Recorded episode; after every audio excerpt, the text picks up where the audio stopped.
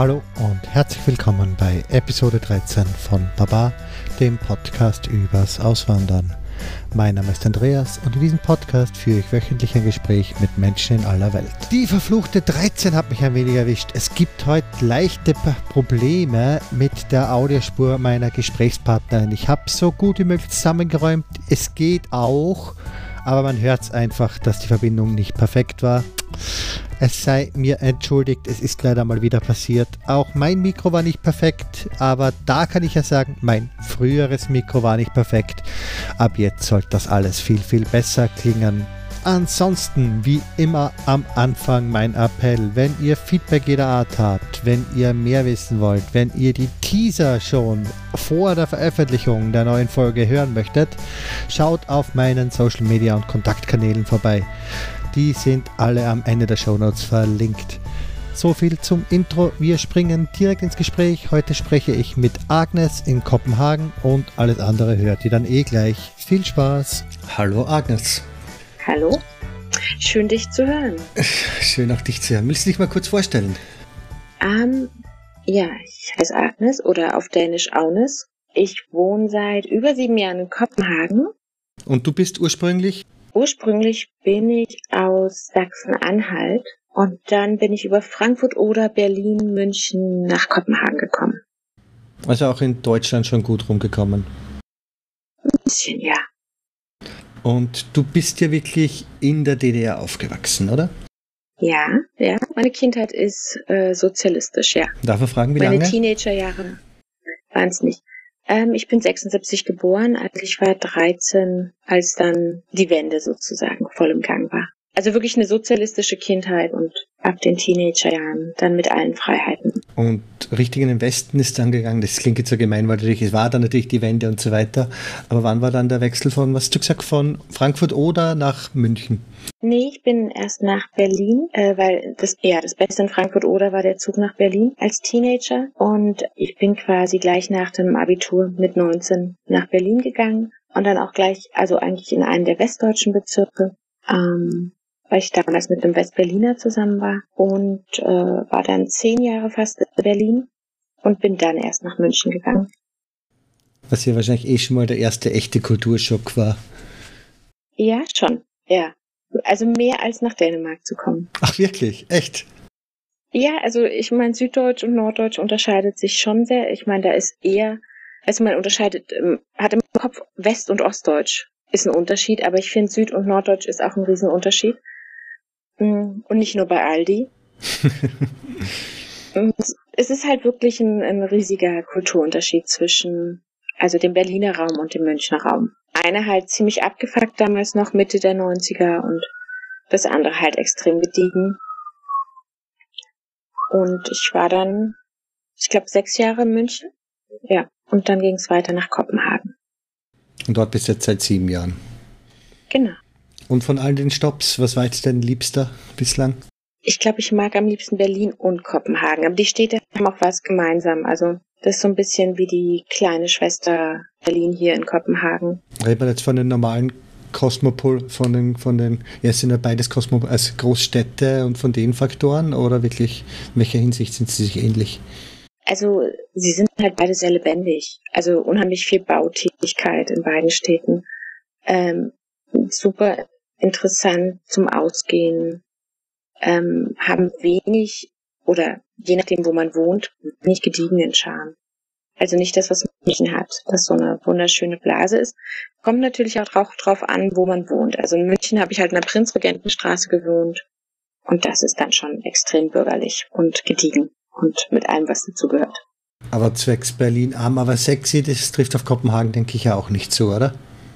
Nein, und ich glaube, in Berlin ist es auch mittlerweile nicht mehr so. Also wenn man sich die Mieten anguckt, äh, Kopenhagen ist definitiv keine arme Stadt und keine Stadt für ein kleines Budget. Also das ist schon teuer. Ja. Irgendwas Besonderes? Ist es auch, auch das übliche Mietenproblem oder was sind denn so die hohen Kosten in Dänemark? Wir haben generell eine Mehrwertsteuer von 25 Prozent Ja, puh. auf alles, auch auf jede, also auch auf Lebensmittel und so weiter. Das heißt also, der Supermarkteinkauf ist ein ganzes Stück teurer als woanders. Ähm, Und also für einen normalen Kaffee am Morgen gibst du halt, ja, locker zwischen 25 und 35 Kronen aus. Und also 75 Kronen sind 10 Euro. Also ein Fünfer geht da schnell über den Tisch. Ohne dass jemand drüber nachdenkt. Und ähm, die Leute verdienen ja auch ganz gut.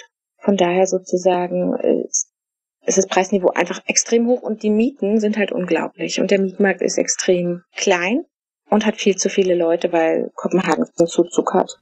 Und klein ist, weil es auch sehr kauflastig ist, das System, oder? Genau, genau. Ich habe auch gekauft mittlerweile. Also man kommt nicht drum rum zu kaufen. Wird das dann auch vom Staat halbwegs unterstützt oder suchst du mal aus? Hm, meinst du äh, finanziell unterstützt oder? Genau, Steuerrückgaben, solche Sachen, irgendwas, dass es wirklich versuchen zu pushen. Ja, man kriegt halt, man kriegt, kann seine Kredite absetzen. Von den Steuern, da kriegt man was wieder. Ähm, aber dass die pushen müssen, ist überhaupt nicht nötig, weil es einfach äh, so normal ist zu kaufen. Also man kauft eigentlich, kaufen die Eltern die erste Wohnung für die Kinder. Ne? Also vor ältere Köp heißt das auch, also Elternkauf. Und dann hat man die halt und dann von da geht man halt dann weiter. Das ist dann die typische ähm, Studentenwohnung, oder? Manchmal, also die kaufen dann so kleine Zwei-Zimmer-Wohnungen für ihre Kinder und dann kann da noch jemand mit einziehen. Und ähm, ja, die Studenten-WG ist halt oft schon eine gekaufte Wohnung, bei den Dänen zumindest. Nicht bei den anderen, aber bei den Dänen. Von da arbeitet man sich dann quasi hoch, ne? In die nächstgrößere Wohnung mit Partner und äh, dann irgendwann ins Haus, wenn man möchte, oder die tolle große Wohnung mit Kindern. Das ist schon sehr normal. Also man kauft oder äh, man hat eine Andelsbolik. Also das heißt, so eine, man kauft sich in so eine Genossenschaft ein. Mhm. So Mietkaufding und ja. Ähm, nicht so richtig. Also das ist halt wirklich so, dir gehört halt ein Teil des Hauses, aber du zahlst ja auch einen Teil der Ausgaben. Ist, glaube ich, in Kopenhagen im Moment die billigste Art zu wohnen. Ist aber nicht so leicht zu finden. Zum Teil, weil auch da der Markt extrem ähm, überhitzt ist, ein bisschen. Ich habe jetzt letztens das gehabt mit, da hat jemand erzählt, dass in Vancouver was war ein Spekulationsproblem. Ist das auch schon der Fall in Kopenhagen? Also leere Wohnungen, die keiner benutzt?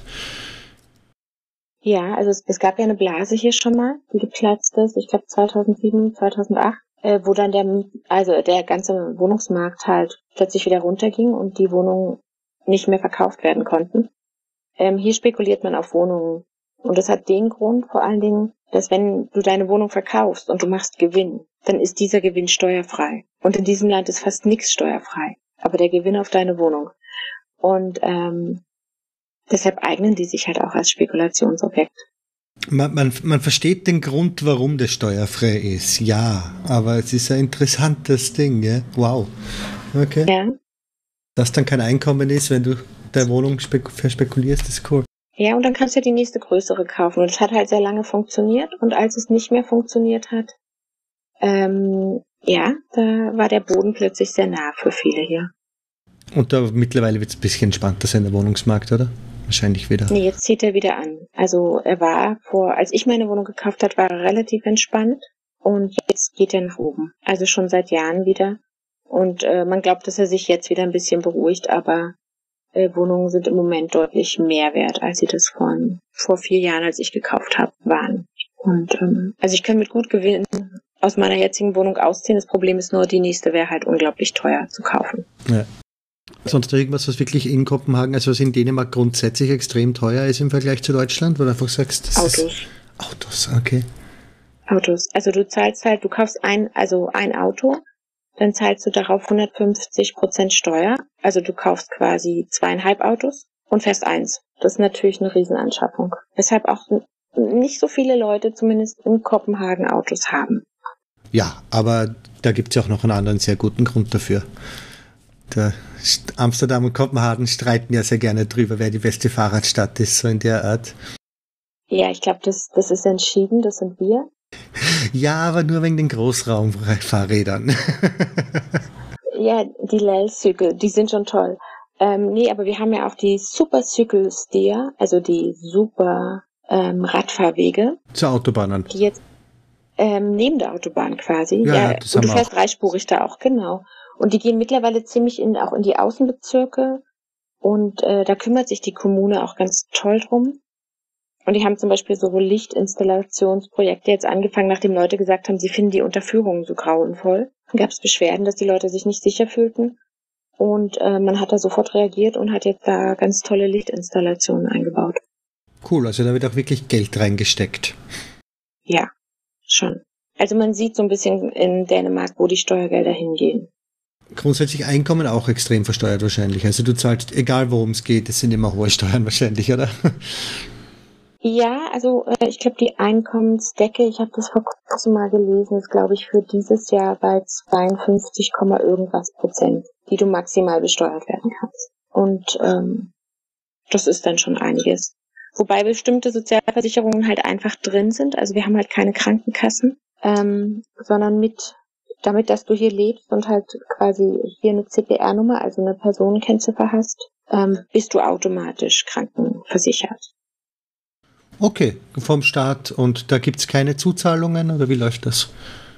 Ähm, du kannst halt noch äh, privat zusatzversichert sein. Also bei Zahnarzt ist zum Beispiel nicht mit drin und Medikamente muss man ähm, nicht ganz selber zahlen, aber schon ziemlich viel zuzahlen. Und da gibt's dann halt nochmal eine Versicherung, die ich glaube, die meisten Dänen haben, ähm, die halt bestimmte Sachen zahlt. Das ist halt ähm, ganz üblich, so eine, so eine Zusatzversicherung zu haben. Aber gibt's dann, musst, also bei Zähnen ist eh klar, aber musst du dann, dann beim normalen Arzt auch irgendwas dazu zahlen oder ist das dann eh alles vergolten, ist alles dabei? Das ist alles frei. Aber ich habe mir sagen lassen, es wird besser, wenn du, also du hast ein paar mehr Sachen, also wie Physiotherapie oder so ist halt ähm, mitbezahlt von dieser zweiten Krankenversicherung, die du haben kannst. Pension auch staatlich oder ist die dann so halbstaatlich? äh, Pension ist ganz kompliziert, die ist so dreiteilig.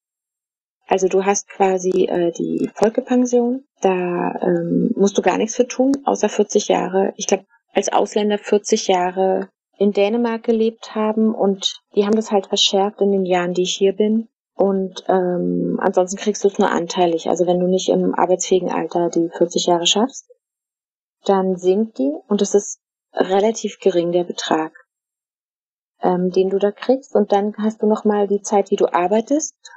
Zahlst du ATP ein. Frag mich nicht, was das ausgesprochen heißt. Und das ist auch nicht hoch, aber das ist so eine zweite Rente, die du kriegst, wenn du halt gearbeitet hast.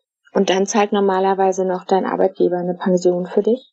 Ähm, das ist ganz verbreitet, aber nicht gesetzlich vorgeschrieben. Aber eben, äh, wer hier anfängt, sollte gucken, dass es im Vertrag ist. Und diese dritte ist dann das, was die Rente halt gut aufstockt. Und dann hat man halt Eigentum. Ja, das ist halt so ein, so ein mehrschichtiges System hier. Interessant. Dann kriegst du als Pensionist dann also vier, fünf Zahlungen jeden Monat von den verschiedenen Versicherungen. Ja, da bin ich gespannt drauf. Ich glaube, die ziehen das alles zusammen, weil es gibt auch eine Webseite, wo man das nachschlagen kann. Ah, okay. Na, wenigstens das. Das macht es viel einfacher und organisierbarer als fünf, sechs Einzelüberweisungen. Genau, Bürokratie ist hier meistens äh, relativ gering. Das ist das macht uns alle auch viel glücklicher, glaube ich. Wie schaut das mit der Datenoffenheit aus, wo die Schweden ja ganz vorne dabei sind? Ist Dänemark da auch so drauf? Also kannst du von der ja. Nachbarin das Konto, nicht das Konto einsehen, aber das Gehalt anschauen? Ähm, das Gehalt kannst du hier noch nicht anschauen. Soweit geht's nicht. Autos, wer der Halter ist? Ja, also du kannst bei Autos, wenn ich das richtig weiß, also ich habe es nie ausprobiert, muss ich sagen, ähm, das sehen und du kannst auch bei Wohnungen quasi schauen, wie viel die beim letzten Mal gekostet haben was natürlich, genau, und wie die beheizt sind und so weiter, ähm, das äh, lässt sich schon einblicken. Und ähm, generell ist, ist Datenschutz halt nicht wie in Deutschland ein Riesenthema, wo alle mal äh, befürchten, dass das missbraucht werden könnte, sondern hier ist es eher so, wir geben unsere Daten, damit halt sozusagen äh, irgendwas verbessert werden kann. Und es gibt halt Riesenskandale mit Daten, also un Unsicherheit quasi. Oh, die hat es eh schon gegeben. Die hat es eh schon gegeben, also so, dass die CDs mit äh, ganz vielen Gesundheitsdaten irgendwie an eine Privatadresse aus Versehen geschickt worden sind. Und okay. also ist so ein ganz absurder Fall, ist irgendwie im Gesundheitsinstitut passiert. Also da gibt's schon eine Menge Sachen, die äh, nicht so laufen.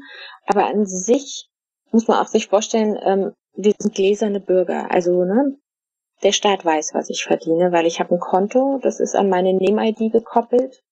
und da geht mein Gehalt ein und das heißt, die wissen das. Und ohne dass ich was mache. Was ist deine Meinung dazu als Deutsche? Ähm, ich sehe das sehr gemischt, weil also das wird auch immer noch ausgeweitet und da gibt es also wirklich absurde Diskussionen zum Teil und auch Sachen, die ich sehr bedenklich finde.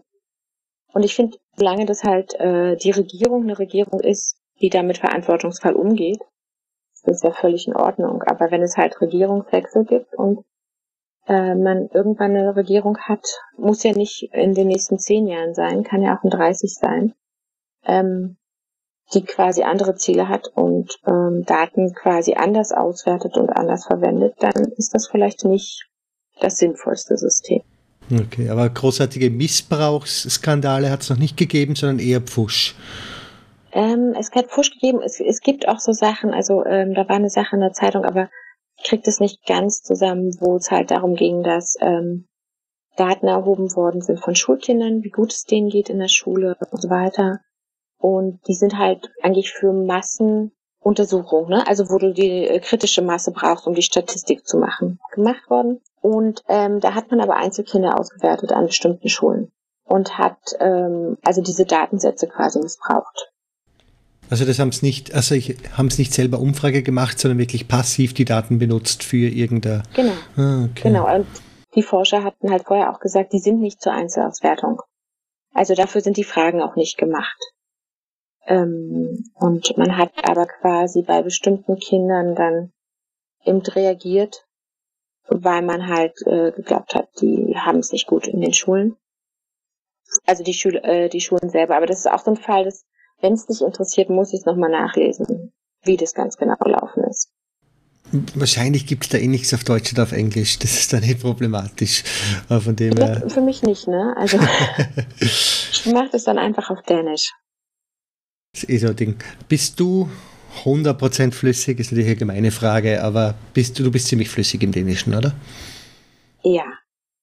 Ähm, ja, also doch, ich bin relativ äh, flüssig wenn ich anfange zu reden, kann ich manchmal sehen, wie, wie Leute die Augenbrauen zusammenziehen, um sich zu konzentrieren. Ähm, das ist so ein bisschen, bisschen seltsam bis heute, aber ich kann eigentlich in fast allen Lebenslagen, also egal ob beim Arzt, in der Bank oder im Privaten, mich auf Dänisch unterhalten. Wirst du dann ab und zu als Deutsche erkannt? Was du gesagt hast, wenn es die Augenbrauen zusammenziehen? Ja, also sie finden meinen Dialekt manchmal, also oder meinen Akzent schwierig.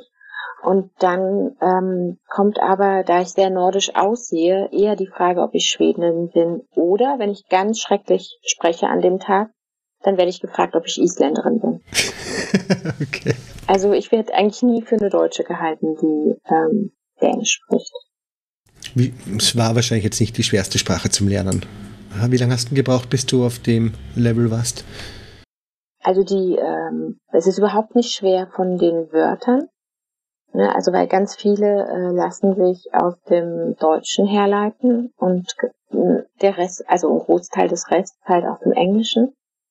Also wenn man beide Sprachen halt beherrscht, dann ist Dänisch lesen gar nicht schwer und ein paar Grundwörter gelernt hat. Die Aussprache, die killt einen halt.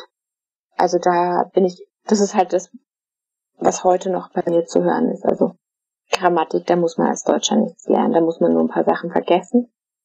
Und ähm, man muss halt sehr undeutlich sprechen und das macht halt äh, gerade Norddeutschen extreme Probleme. okay. Und wie lange hast du ungefähr gebraucht, bis du es wirklich gesprochen hast? 18 Monate. 18 Monate. Also ich habe ähm, ja auch ungefähr, also nach anderthalb Jahren konnte ich mich äh, so ein bisschen unterhalten, also gerade halt mit den Freunden meiner Söhne und den beim Einkaufen oder so. Also so kleine Alltagsgespräche. Und dann bin ich halt zur Sprachschule gegangen und habe, ähm, da war ich dann glaube ich ein bisschen über drei Jahre hier, als ich die abgeschlossen habe und ähm, habe halt jetzt die Zulassung hier auf Dänisch an der Hochschule zu studieren. Und das ging, das ist machbar, also in ja 18 Monaten war es gar kein Problem. Ich glaube, man kann es ein bisschen schneller schaffen. Ja gerade bei Dänemark und Kopenhagen im Allgemeinen, im Speziellen sagt man mal gern, brauchst Ekodänisch, geht ja eh mit Englisch. Ja, Wie weit, also ist das relativ wahr? Also du kommst auch mit ja. Englisch gut durch den Alltag. Ja, total. Also hier spricht, also abgesehen von, von Kindern unter zehn, sprechen alle Englisch. Okay, also auch Senioren. Ja, total. Also ich habe mehrfach mich mit mit Menschen unterhalten, die also wirklich ähm, die 80 überschritten haben und die halt sowohl Deutsch als auch Englisch fließend sprachen, neben Dänisch. Das ist nicht so ungewöhnlich. Ja. Wird Deutsch heutzutage auch noch viel unterrichtet oder ist nur mehr Englisch mittlerweile? Also äh, es haben noch viele die drei Jahre Deutsch in der Schule. Ein Teil hat Französisch und wahrscheinlich wird jetzt auch Spanisch immer mehr reinrücken. Aber ähm, sprechen tun sie es eigentlich, zumindest hier in der Kopenhagener Gegend, nicht. Sie verstehen halt ein bisschen, das sollte man immer bedenken, wenn man sich hier auf Deutsch unterhält. Dass unsere sehr ordentliche Aussprache es sehr einfach macht, uns zu verstehen. Mich machen ehrlich gesagt denen immer fertig, wenn ich so denen irgendwo reden höre. Auf die Entfernung, so auf fünf Meter, glaube ich, es ist Deutsch. Aber dann versuche ich was zu verstehen und ich verliere einfach komplett den Faden. Es ist jedes Mal dieselbe Verwirrung mit den Dänen. Mir geht es mit Holländern, dass ich die irgendwie immer so halb verstehe, weil ich halt Dänisch und Deutsch beides kann. Ja. Und dann aber immer zwischendurch Wörter kommen, die nicht gehen. Und bei Dänen, also wenn jemand an mir vorbeigeht und da unterhalten sich halt Leute und ich könnte dir nicht sagen, ob es Deutsch oder Dänisch ist. Ich höre halt einfach zu. Das, das geht halt, also ich kann es in beiden Sprachen nicht mehr abschalten, sozusagen, das fließend mithören zu können.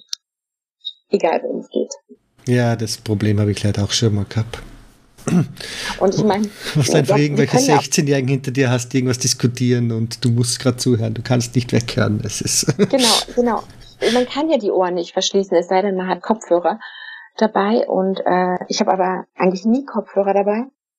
Und man, ja, man ist dann gezwungen zuzuhören. Ich habe das sehr genossen, als ich in Dänemark am Anfang war, dass man die Leute auf der Straße nicht verstanden hat. Und äh, wenn ich dann nach Deutschland kam, fiel mir auch dieser Unterschied auf, dass ich plötzlich alle wieder verstanden habe und also viel mehr Stimmen im Kopf sind, wenn du halt in der Stadt unterwegs bist, als wenn man halt die Umgebungssprache nicht versteht. Ja.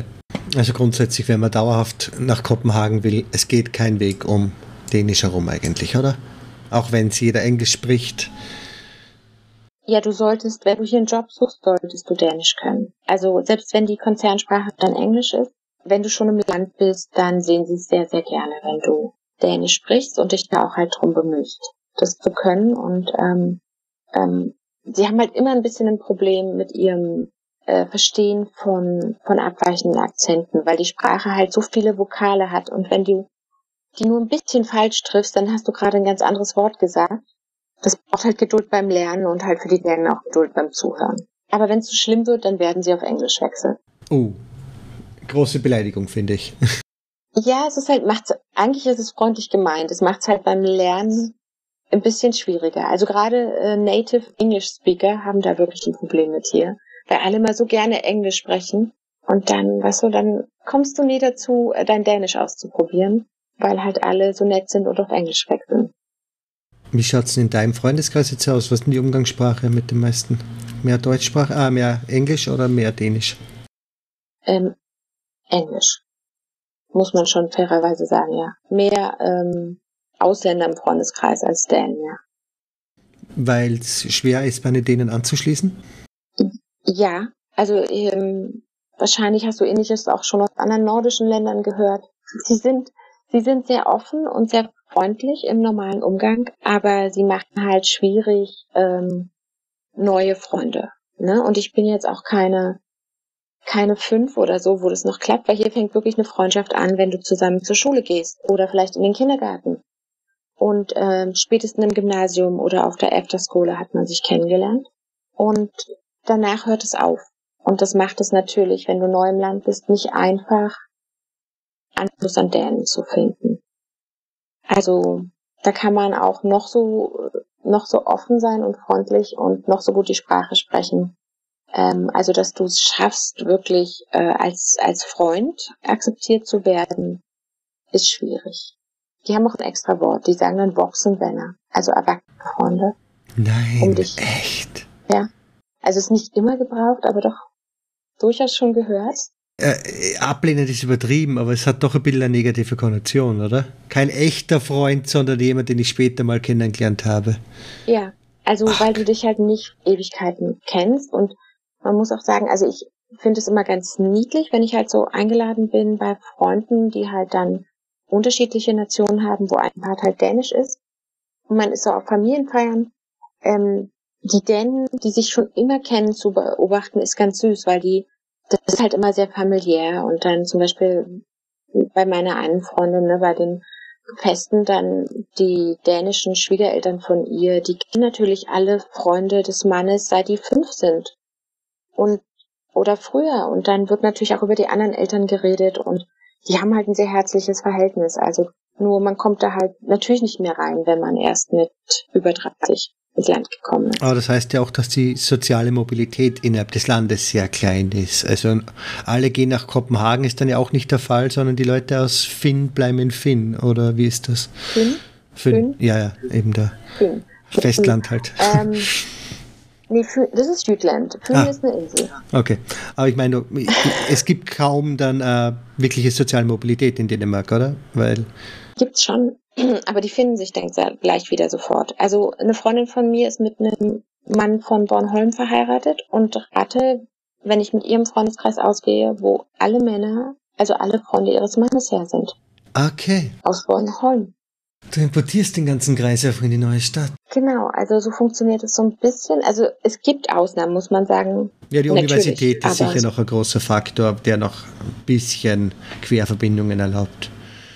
Ja, wahrscheinlich. Also denke ich schon, aber ähm, die meisten hast du halt schon immer und das Land ist ja nicht so groß. Also mit 5, ich weiß nicht, 3 oder ein bisschen höher Einwohnern ist man hier ja quasi nicht, nicht wirklich groß. Und es gibt halt eine wirkliche Großstadt und dann gibt's noch Aarhus und dann wird alles kleiner und dann gibt's halt sehr viele Kleinstädte und Dörfer und kleine Inseln und so weiter. Warst du da ein unterwegs? Hast du die Seite schon mal gegeben? Also ich kenne ein bisschen, aber wirklich nur ein bisschen. Also ähm, ich glaube, ich würde auch nicht in Dänemark leben, außerhalb von Kopenhagen. Also okay, es geht wirklich nur um Kopenhagen in deinem Fall. Ja, also ich bin damals halt direkt nach Kopenhagen gekommen und ähm, wohne seitdem auch immer quasi im gleichen Stadtteil. Also oder oder auf der gleichen Insel. Ich wohne halt auf der Insel vor Seeland, also äh, vor der Insel, wo Kopenhagen ja eigentlich drauf ist. Ich wohne auf Ammer und ähm, mich zieht ja auch nichts weg. Also ja. Hast eine perfekte Stadt gefunden? Ja, also ist schon eine perfekte Stadt für mich. Also ist nicht die, wo ich vielleicht immer bleiben möchte, aber ähm, für den Augenblick und äh, gerade so mit meinen Söhnen taugt mir das halt vollkommen hier zu leben. Die Dänen sind ja eher auf der EU-kritischeren Seite unterwegs. Grundsätzlich ja. haben Sie ein Problem mit EU-Einwanderung in der Form? Also haben Sie da irgendwie Vorurteile oder schlechte Meinung, was das betrifft, oder sind Sie da eh recht offen? Also Sie haben die strengsten Regeln, glaube ich, generell fürs Einwandern mittlerweile in Europa. Und ähm, das trifft auch äh, Europäer. Also du kannst natürlich frei bewegen, dazu hast du ja das Recht, aber sie machen es einem nicht einfach, äh, dann sozusagen hier sesshaft zu werden. Äh, du musst halt relativ schnell einen Job finden, dich integrieren, auch damit du dich wohlfühlst natürlich. Und es ist kein Land, wo man das Gefühl hat, dass man besonders erwünscht ist. Also das war nicht so, als ich gekommen bin vor äh, 2010 halt, also im Sommer. Aber das ist schon jetzt so, das, was man mitkriegt, ähm, dass man sehr gewollt ist, wenn man einen ähm, guten Job mitbringt, also was, was hier gebraucht wird und nicht so sehr, wenn es anders ist. Grundsätzlich aber eben, weil wir gesagt haben, sie sind eher auf der EU-kritischen Seite, da ist aber keine Gefahr, dass sie die aus der EU wegbewegen, dass sie da irgendwie auf a, jetzt, es war ja immer nach, es heißt ja geheißen, wer wird jetzt das neue UK nach Brexit und da war Dänemark ja eben einer der Kandidaten. Siehst du das? Ist das vielleicht, kannst du das vorstellen? Ähm, ich hoffe nicht. Also, sie sind halt schon sehr EU-kritisch, ne? Es gibt äh, fast fast bei allem irgendwo eine Ausnahme für immer. Wir haben ja auch immer noch die Krone und wir haben Grenzkontrollen wieder, auch nach Deutschland. Mm. Und die sind auch nicht wieder abgeschafft worden, die gibt weiterhin, genauso wie die Schweden weiterhin, also zumindest war es letzten Sommer noch so, immer noch in kontrollieren, wenn du über die Grenze kommst. Und ähm, ja, sie sind eher EU-kritisch und die Danske Folkepartie, die hat, ich glaube, ähm, ja, zwischen 20 25 Prozent der Stimmen bei der letzten Wahl gekriegt. Also ist die zweitstärkste Partei eigentlich. Und die sind ähm, schon sehr so, so Dänemark den Dänen. Ne? Also ähm, mit denen ist da nicht zu spaßen in dem Fall. Dann kann sie wirklich noch auch bei Dänemark spannend werden in den nächsten Jahren, was das betrifft. Ja. ja, wobei ich denke, dass das mit dem Brexit, nachdem man sich so anguckt, wie der Brexit verläuft, also die Vorverhandlung, ich glaube, das ist gegessen, aber man hat zum Beispiel jetzt in den letzten Monaten halt diese kostenlose Sprachschule, die ich besucht habe, ähm, abgeändert und jetzt zahlt man halt pro Modul 2000 Kronen und äh, bestimmte... Sp das sind jetzt äh, 100 irgendwas Euro, oder? Das sind ähm, knapp unter 300 Euro. 300 Euro, uh, das ist hoch. Und du machst halt sechs Module und ähm, die ersten drei in sechs Monaten. Also das heißt, du legst ordentlich Geld auf den Tisch, wenn du ein versorgener Ausländer bist. So heißt das hier. Und ähm, jetzt hat man halt quasi auch noch die Anbieter gewechselt. Eine Ausschreibung hat halt äh, nur noch zwei Schulen damit beauftragt. Und das heißt, die Schule, auf der ich das gemacht habe, die kann es in dem Umfang nicht mehr anbieten. Was total schade ist, weil, also, das ist ein super Weg, sich zu integrieren, die Sprache gut zu lernen. Und natürlich ähm, lernt man auch unheimlich viele Leute kennen, die halt im gleichen, im gleichen Lebensabschnitt sind. Ja, also die alle gerade neu im Land sind und die alle damit zurechtkommen äh, müssen, dass die Badezimmer plötzlich super klein sind und äh, das Angebot im Supermarkt halt auch ganz anders aussieht, zu teilen. Und ähm, das ist halt ein guter Startpunkt immer gewesen und ähm, ich habe das sehr geschätzt, als ich herkam, dass es das gab. Jetzt hat es halt ähm, diese Änderung gegeben und äh, wir haben eine Integrationsministerin, die ähm, so ein, so ein Counter hat auf ihrer Webseite, ähm, wie viele Strammungen äh, der Gesetzgebung sie durchgebracht hat. Oh Gott. Und also ich weiß gar nicht, was sie aktuell hat. Ähm, ich kann mal nebenbei gucken. Und als es eben 50 Strammungen gab, hat sie einen Kuchen, hat sie sich mit äh, Kuchen mit einer 50 fotografieren lassen. Also Inga Stolberg ist ähm, nicht gerade das, was ich äh, ausländerfreundlich nennen würde oder überhaupt migrationsfreundlich. Innenministerin, oder was hast du gesagt? Äh, die ist äh, Integrationsministerin. Inte ah, Integration, ja, natürlich. Aber bitte, es gibt Sinn da, die hinzustecken, ja. Ja, das mit den Sprachkursen ist super schade, weil es haben es genau hier ist genau das gleiche gemacht. Von gratis und jetzt mittlerweile auf selbst zu bezahlen.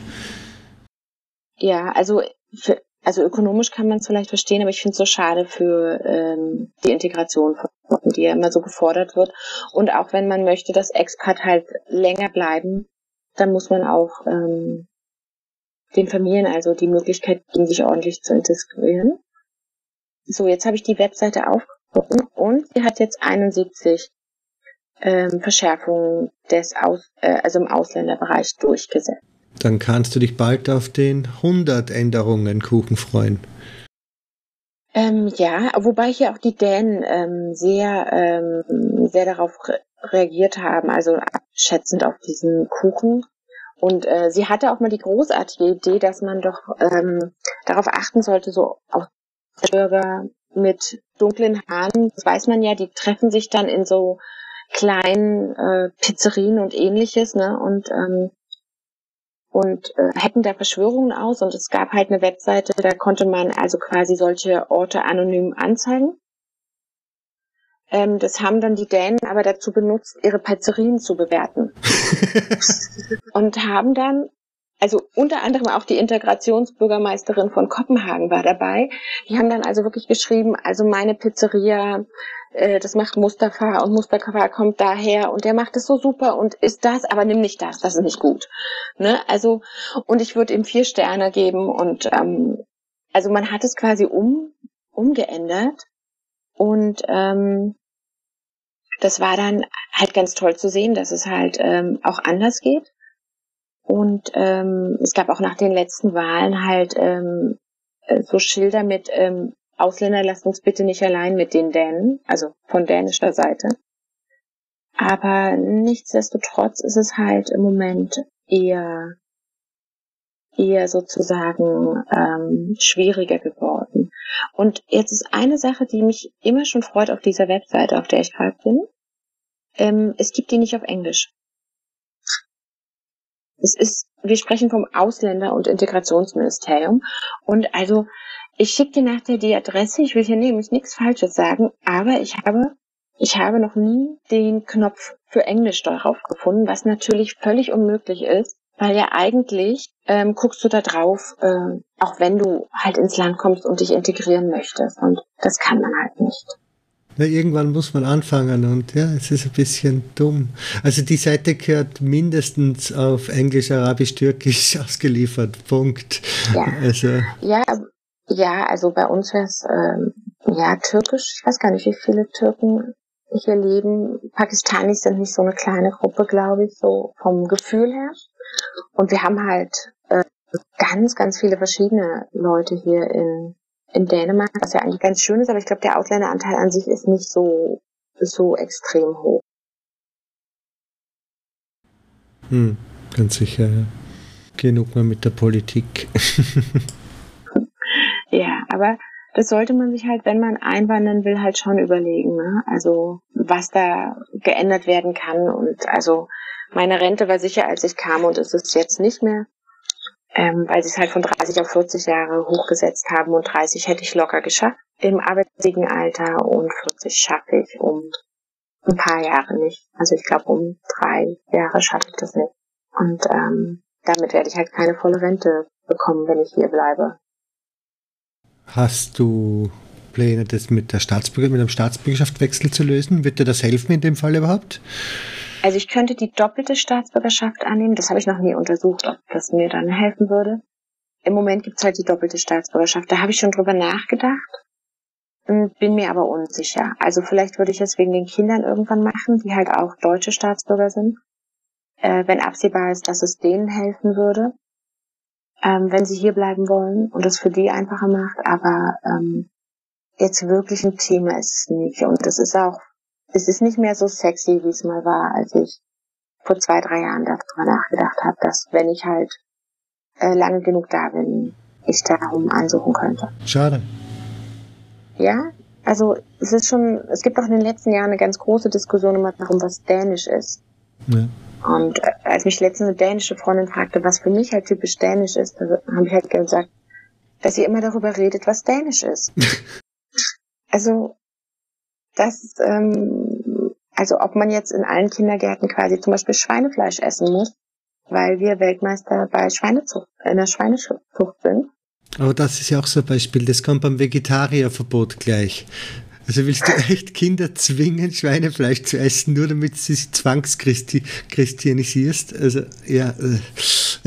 Also in, das, das Schöne ist, in der Kopenhagener Kommune ist es nicht durchsetzbar, weil ähm, hier ähm, muss äh, in allen Kindergärten ökologisch gekocht werden. Wenn du weißt, was die Fleischpreise sind, bei ökolo ökologischem Fleisch weißt du, dass diese Kinder so gut wie nie Fleisch auf dem Tisch haben, sondern halt ganz toll, also muss ich wirklich sagen, in unserem Kindergarten war das super, vegetarisch ernährt werden. Und äh, bei uns im Kindergarten gab es auch also gab es ganz viele Nationen, der ist halt nicht in der besten Gegend gewesen und also weshalb die auch kein Rindfleisch hatten, weil sie Hindu-Kinder dabei hatten und halt kein Schweinefleisch. Und ich glaube nicht, dass meinem Kind deshalb was gefehlt hat. Also im Zweifelsfall kriegen Kinder das eh nicht mit und ich finde, da sollte man einfach gucken, welche Kinder da sind und dann wird gekocht. Eben. Grundsätzlich kulinarisch, gibt es irgendwas Cooles, Empfehlenswertes aus Dänemark? Aus Kopenhagen vielleicht? Wir haben ja mehrere Jahre lang immer das weltbeste Restaurant gehabt, ne? das Noma. Okay. Was war das? Was ist das? Wahrscheinlich eh internationale Fusionsküche, alles und nix. Nee, nordisch. Ah, nordisch, okay. Nie nordisch Cuisine. Also ähm, da, da konnte man auch Ameisen auf den Teller kriegen. Und die haben jetzt gerade wieder äh, eröffnet und haben jetzt quasi so ein Urban Farming mit dran. Also die haben, die sitzen jetzt hinter Christian, also auf äh, Christianshauen hinter, hinter Christiania. Und ähm, für Studenten gibt es sogar Nachlass, aber ich glaube, dann kostet es immer noch 150 Euro da zu essen. Und es gibt halt viel so äh, nordisch Cuisine und äh, es gibt viele tolle Restaurants in der Stadt. Und äh, wenn du es ganz klassisch willst, dann stehen natürlich überall auch die äh, Pölser ähm, Stände. Also da, wo man halt einen Hotdog isst, schnell im Vorübergehen. Ja, ist es ein Hotdog oder ist es, ja, Hotdog wirklich, also in einem Brötchen drin? Also du kriegst alle Varianten. Du kriegst halt die ähm, aufgeschnitten, wo du, also das Brötchen aufgeschnitten ist und dann die, das Würstchen reingelegt wird. Und dann kannst du halt ähm, äh, Remoulade und Ketchup und Senf und Zwiebeln und ähm, Gurken drauf haben. Oder du kriegst halt einen Hotdog, wo, ähm, wo halt dann noch Ketchup oder Senf oder was immer du möchtest halt mit drin ist. Ähm, da gibt's so ein kleines Angebot immer und die sind halt, ja, eigentlich ziemlich lecker, so für zwischendurch mal. Gibt's auch ein ökologisch. Also, ähm, das ist so ein Ding. Ökologisch ist halt hier ganz groß geschrieben. Ökologisches Essen generell. Jetzt mittlerweile. Ja, aber schon, also seit ich hier bin, schon die ganze Zeit. Also man, man setzt da sehr drauf, sich ökologisch zu ernähren und ähm, also Ernährung ist hier, glaube ich, genauso ein religiöses Thema mittlerweile wie in vielen anderen Ländern. Aber richtig den typischen nordischen Ekelfisch habt's gar nicht, oder? Du meinst diesen ähm, Syrströming oder einen verrotteten isländischen Fisch, die haben ja, die eigentlich haben die Das ganzen Hai. Nord... Ah, genau, Hai, Das ist ja. ein Hai bei den Isländern. Ähm, nein. Also wir haben, zumindest wäre mir sowas noch nicht untergekommen. Also wir haben als Zilt, also Hering in verschiedensten Varianten und äh, Torsk, also Dorsch und äh, Kullemulle, das Seehai und äh, Seehecht und solche Sachen. Äh, also nicht Hai, sondern Hecht. Aber, und dann natürlich ähm, alles, was die Ostsee so hergibt an anderen Sachen. Aber also ich habe nicht das Gefühl, es ist die größte Fischnation und mit den vielfältigsten Gerichten und äh, solche Gammelsachen, Gott sei Dank, haben wir nicht. Also nein. Gut so. Und ich glaube, das Normalste ist ja auch ähm, Fläskesteak, also Schweinebraten und auch schön mit Kruste und äh, dann Petersilienkartoffeln dazu und braune Soße. Das ist äh, sehr dänisch, traditionell dänisch. Hört sich nach einem massigen Gericht an, ja? Richtig, richtig gut. So ein echtes Festmahl mäßig. Ja, das isst man auch wirklich tatsächlich zu den Hochfeiertagen.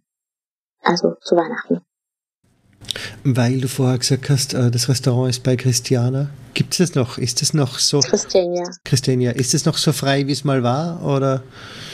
Das, ja, es verändert sich genauso wie alles andere. Also es ist ja nicht mehr besetzt, sondern ist jetzt offiziell in der Hand.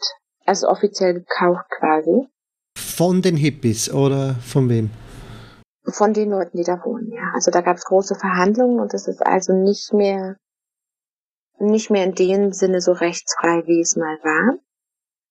Ähm, du hast halt ähm, nicht mehr so viele Leute wie, also es ist ja über 40 Jahre besetzt, ne? Und ähm, also es gibt da Leute, die wohnen da mit ihren Kindern und ihre Eltern haben das mal original besetzt.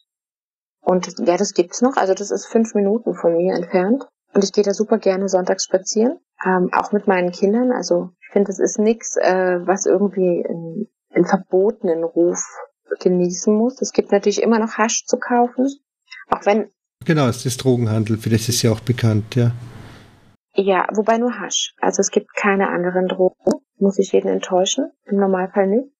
Ähm, und das mit dem Hasch ist auch äh, rückläufig gewesen, weil ähm, es gab, glaube ich, vor anderthalb Jahren mal eine Schießerei. Und äh, dabei sind äh, gab es Tote, also einen, glaube ich, und einen Schwerverletzten. Und danach am nächsten, also zwei Tage später, glaube ich, haben die Bewohner, die Christianiter, die Buden runtergerissen, der Pusher. Und es war zum allerersten Mal, dass quasi äh, die Leute selber dagegen vorgegangen sind. Und ähm, das war nicht, weil sie glauben, damit hört es auf, aber sozusagen, um zu zeigen, also so geht's nicht, wie es jetzt geht. Und danach ist es auch so ein bisschen weniger geworden, eine Zeit lang. Im, also als ich das letzte Mal durchgelaufen war, war sah es dann, dann doch schon wieder ziemlich voll aus. Und aber es ist ja nur eine kleine, also es ist nur eine Straße, in der die stehen. Die kann man halt gut umgehen. Wie groß ist das ganze Gebiet? Christiania selber Ja. ziemlich weitläufig. Also Ich habe mir das als eine Straße vorgestellt, immer ehrlich gesagt. nein, nein, das ist also ähm, das zieht sich sehr sehr lang und ist sogar auch ähm, quasi das ist ja quasi der ehemalige Stadtwall und ähm, ist aber auch ein bisschen auf der zweiten Seite, also auf quasi auf Ammer so ein Stückchen mit. Und da stehen halt ganz tolle Häuser und das kann man wirklich gut als Sonntagsspaziergang nutzen und es gibt halt auch einen Pferdestall drauf. weiter hinten und es gibt zum Beispiel auch einen Spielplatz für Kinder. Ganz toll gleich neben dem Einkaufsladen, da kann man sich dann auch mit dem Bier als Mutter daneben setzen. Guckt auch keiner doof. Du kannst halt ganz, ganz weitläufig nach hinten spazieren gehen. Also da wird's dann auch ganz idyllisch und ganz ruhig. Und ähm, also da lohnt sich, wenn man halt touristisch hier ist, nicht nur sich quasi in dem allervordersten Teil aufzuhalten, sondern wenn man Lust hat, spazieren zu gehen, wirklich nach hinten zu laufen und sich anzugucken, was dann noch so alles kommt. Und vielleicht auch in die Quinnesschmiede zu gehen, also die Frauenschmiede, die, die haben so ganz hübsche Sachen. Und die Fahrräder findest du natürlich auch, die Christiania Bikes. Ähm, die haben immer noch einen Verkaufsladen da, auch wenn die Produktion nicht mehr da ist. Mir, mir sagt es was. Ist es irgendeine spezielle Art von Rad oder einfach nur, weil es da gemacht ist, in ein bisschen bunt oder worum geht's gerade? Ja, da, hat, äh, da waren welche, die haben es halt äh, angefangen, also diese Lellzüge, diese Lade, äh, Lastenräder, ne, die vorne die zwei Räder haben und die Kiste dazwischen, die sind halt, ähm, da gab es welche in Christiania, die haben damit angefangen, also die, die das begonnen haben, sind mittlerweile auf Bornholm. Ähm, da ist der Hauptsitz der Firma und ähm, das ist halt eine ziemlich äh, beliebte Marke. Also ein Christiania zu fahren ist schon was Schickes hier in der Stadt und nicht nur hier, glaube ich. Also da kann man halt dann äh, vorne in diesen Korb ja zwei Kinder, die Oma und den Wochenendeinkauf reinpacken und ähm, kann immer noch fahren und man kann ja heute auch hinten den Elektromotor haben. Das ist natürlich dann ganz schick. Oh, ist der auch sehr verbreitet in Kopenhagen? Ja, die kommen schon. Also gerade für diese Lastenräder, also ich meine, ich habe selber eins und das Ding, glaube ich, wiegt 40 Kilo.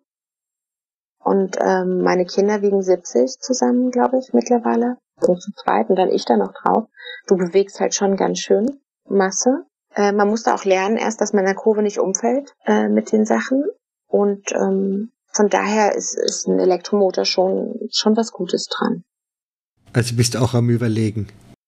Ja, ja, es wäre schon schick, aber ähm, so oft brauche ich es jetzt auch nicht. Also weil ich nicht halt äh, viel fahre im Moment. Ich bin kein Winterfahrer. Was wäre sonst noch ein schöner Teil von Kopenhagen? Irgendwas, was man, wenn man mal kurz dort ist, unbedingt gesehen haben muss?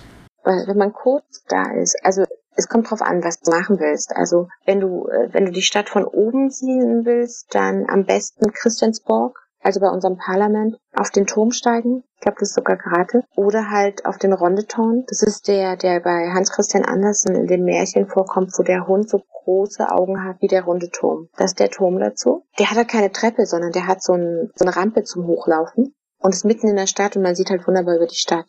Also das ist sehr zu empfehlen, ähm, da hochzugehen und sich einfach anzugucken, wie die Stadt aussieht und dann halt sich entlang des Wassers halt zu halten ich mag diese Boottouren eigentlich auch ganz gerne, weil man dann viel sieht. Ähm, so auf einmal, also Meerjungfrau, da muss man nicht unbedingt vorbeischauen, finde ich einzeln, weil. Auch wieder so winzig, oder? Also erstens ist sie klein, ja, aber da, da stehen einfach auch zu viele Menschen und mich machen dann immer alle alle Japaner, die da und ähm, Chinesen, die da raufklettern müssen, immer ganz wahnsinnig, weil man klettert eigentlich, finde ich, nicht auf so Nationalheiligtümer. Ich habe glaubt, das ist ein bisschen außerhalb im Wasser. Ja, die ist im Wasser, aber du kannst rübersteigen. Und das tun natürlich dementsprechend viele Leute. Hm. Man kann sie aber halt auch von diesen Booten sehen, die durch die ganze Stadt fahren. Und da kann man halt auch viele andere tolle Sachen sehen. Und ich finde sowieso, ähm, Kopenhagen muss man zu Fuß oder mit dem Rad machen. Also nicht mit, mit Bussen oder so, weil die Stadt ist gar nicht so groß. Und ähm, sehr idyllisch ist halt das Latiner Quartier. Das ist das alte Universitätsviertel hinterm, also neben dem Rathaus quasi. Und ähm, von der Haupteinkaufsstraße sollte man sich immer so links oder rechts ähm, sozusagen wegschleichen, weil die ist selber sehr voll. Und die richtigen Kopenhagener, die gehen natürlich in die Seitenstraßen. Das kann man sehr empfehlen. Das ist einfach netter zum Fortbewegen. Und man kann sie immer wieder halt auch kreuzen. Aber die ist jetzt nicht so spannend. Spannender sind die Straßen außenrum. Also richtig touristisch ist Kopenhagen ja auch nicht, oder? Wir, äh, Partytourismus, Massentourismus, sowas gibt's ja nicht in Kopenhagen, oder? Doch, doch, doch, doch. Da, also wir haben extrem viel Tourismus. Also von überall her. Also viele Asiaten, viele ähm, Südamerikaner, viele Ita Deutsche, Italiener, äh, name it. Also es kommen unheimlich viele Leute in die Stadt. Das äh, immer. Das ist also naja, schon manchmal schwierig, sich vorzubewegen in der Innenstadt äh, vor lauter Touristen. Also zumindest auf der Stroll, auf der Haupteinkaufsstraße wird es schwierig. Und am Nyhauen zum Beispiel, also der ist so das, was man immer sieht, diese bunten Häuser mit unten den Restaurants drin, ist der neue Hafen Und ähm, da ist es immer voll. Da sind die Preise natürlich auch an die Touristen angepasst, also sprich höher als in den Straßen außenrum. Ja, aber so zwei, drei Straßen tritt man halt meist auf die, an die Touristen ab und der Rest der Stadt gehört dir, so in der Art.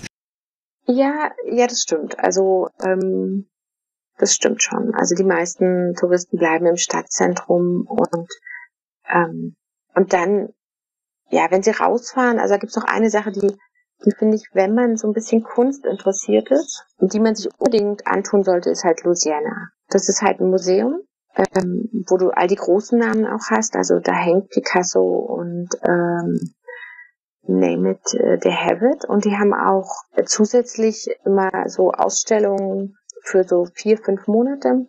Sehr interessante. Die haben halt ein Kinderhaus, also so drei Stockwerke, wo Kinder basteln können, mit Lego spielen können, malen können und so weiter. Äh, kann ich auch sehr empfehlen. Der Kaffee unten in diesem Kinderhaus ist deutlich günstiger als in der Kantine. Da kann man aber wunderbar branchen mit Blick aufs Meer. Und es hat halt einen Park ähm, nach hinten raus mit einem kleinen See und nach vorne das Meer. Und äh, sieht am Anfang ganz klein aus. Es ist einfach ein riesiger Komplex eigentlich. Und es hat auch noch einen Strand.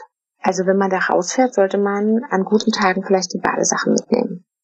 Ähm, weil wenn man das halt verlässt, kann man quasi direkt äh, zum Baden weitergehen, weil es also wirklich eben mit Meerblick ist, wirklich direkt am Meer ist halt wunderbar. Also und egal wie alt man ist, man fühlt sich da wohl und kann da halt wirklich einen halben Tag ganz locker verbringen. Du hast Lego gesagt. Lego, ja. Lego. Legoland ist nicht in Kopenhagen, oder? Nein. Das ist in Billund. Das ist drüben auf Jütland. Ah. Ja. Ist aber auch sehr schön. Was sonst von Lego kriegt man, kriegt man von Lego was mit? Das kriegt man mit, dass Lego dänisch ist, wenn man in Kopenhagen unterwegs ist.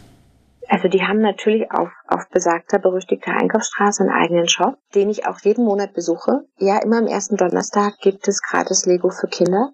Und zwar so kleine Tütchen, die du sonst nicht kriegst. Und dann können die halt so Pinguine basteln oder ähm, Rasenmäher oder ganz verschiedene Sachen. Also das ist so eine eigene Serie anscheinend. Und die können die Kinder, also die kriegen die kostenlos und müssen die aber da zusammenbauen. Und die Schule meiner Kinder ist nicht so weit weg, also gehen wir da jeden Donnerstag, also jeden ersten Donnerstag im Monat hin, wenn wir es schaffen. Und jetzt haben sie gerade von sich Regen gemacht, weil die haben sich äh, von einer der besten Architektenfirmen hier, von Big, äh, haben die sich ein neues Aktivitätshaus quasi in Billund gebaut, in die Mitte der Stadt.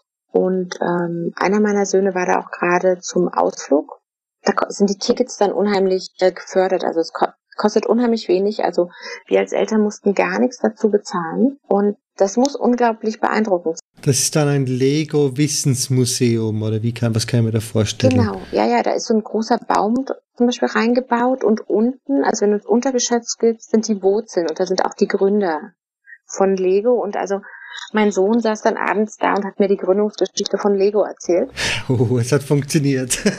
Völlig begeistert es hat auch vorher schon funktioniert, aber er war völlig begeistert. Und es ist ja auch eine tolle Geschichte, dieser, äh, diese Spielwarenfabrik und ähm, die Art der Steine. Also ich bin da selber schon ein großer Fan von.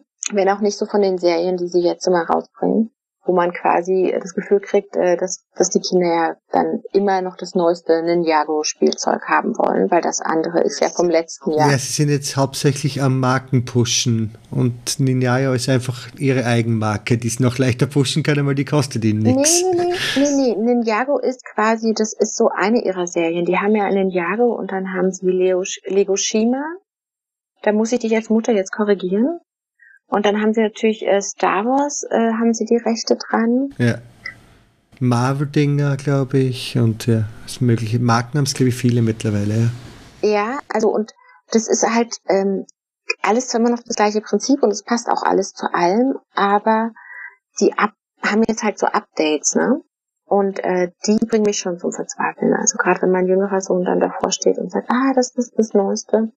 Ja, aber also nochmal Lego dieses Jahr. Nee. Und ähm, also da hat sich auch das Spielen, glaube ich, mit Lego sehr verändert. Und es gibt ja auch die Computerspiele mittlerweile, die dazu passen. Also bei den Nixonites, das ist so ein anderes Programm von denen, gibt's halt die passenden Computerspiele. Da kannst du dann bestimmte Schilde halt scannen und dann schaltet es neue Sachen in deinem Computerspiel frei. Und die Schilde sind natürlich nur in den Packungen. Ja, na, Sachen verkaufen sind schon nicht schlecht. Also da, sie können es schon. ja, ja, das ist schon. Aber da, also man hat ja halt mehrere Tüftler, die sind lustigerweise fast alle auf Jütland, die halt so Firmen aufgebaut haben, die irgendwas ganz besonders gut können. Also das muss man den denen lassen, auch die riesen Ingenieurswirksam. Also Gibt es sonst noch ein gutes Welt Weltführer-Beispiel, außer Lego natürlich, was natürlich echt jeder kennt? Ähm, Vestas vielleicht. Das sind die Windmühlen, also große, wirklich riesig große Windmühlen, die hier ja auch ganz oft im Wasser stehen, also offshore und nicht onshore. Ähm, das haben wir noch. Aber ansonsten so groß wie Lego bei den, also bei Medikamenten, aber das ist glaube ich nichts, was man so als Hausmarke weiß. Also nur von Nordisk. Und, und der größte, also der zweitgrößte Räder der Welt. Stimmt natürlich, ja, das stimmt. Der ist ja dänisch. Der sitzt auch gleich neben dem Königspalast, hat er sich sein, sein Kontor, also sein Bürohaus bauen lassen. Wie, was gerade sagst, König, wie sind die Dänen drauf, was das betrifft? Voll rein in den Kitsch oder eher kritisch oder? Unsere Dronning, Dronning, also sie ist, glaube ich, sehr bewundert. Ne? Also ich gucke auch seit Jahren immer die Neujahrsansprache von ihr. Das gehört dazu, ne? Um sechs machst du den Fernseher an, ein Glas Champagner und guckst die Neujahrsansprache der Königin. Also, sie kann schon was, also, und, ja, und ihr Sohn ist eigentlich auch sehr beliebt. Der ist ja ziemlich sportlich unterwegs. Ja, wird gerade im Fernsehen angekündigt, dass es jetzt so eine große Show gibt und man ist auch eingeladen, halt mit, also live mitzufeiern, wenn er jetzt seinen nächsten Geburtstag hat. Also die Dänen mögen ihre Königsfamilie schon. Das hat der Willem auch gemacht. Das hat der König hier auch gemacht. Ja. 60 Bürger zu seinem 60. eingeladen oder so irgendwas. Oder 50 zu seinem 50. Ja, da ging es um so eine Fernsehshow, die jetzt ganz groß ist und der, also die geben sich ja auch relativ volksnah. Und ähm, also mir erzählte auch letztens jemand, die wohnen da halt in der gleichen Ecke, die Kinder sind zusammen in den Kindergarten gegangen und natürlich, wenn der kleine Königssohn Geburtstag hat, dann kommt auch der, die ganze Kindergartengruppe zu Besuch, so wie man das hier macht und feiert man. Also, wenn der Geburtstag hat, geht die Palasttür auf und du bringst dein Kind halt zum Palast. Also, die sind sehr integriert, was sowas angeht. Und ja, man schätzt sie. Also, ich finde nicht, dass es sowas braucht, aber ähm, es ist schon entzückend zu sehen. Also ein bisschen gibst dich dem Kitsch hin, aber brauchen tust du das nicht.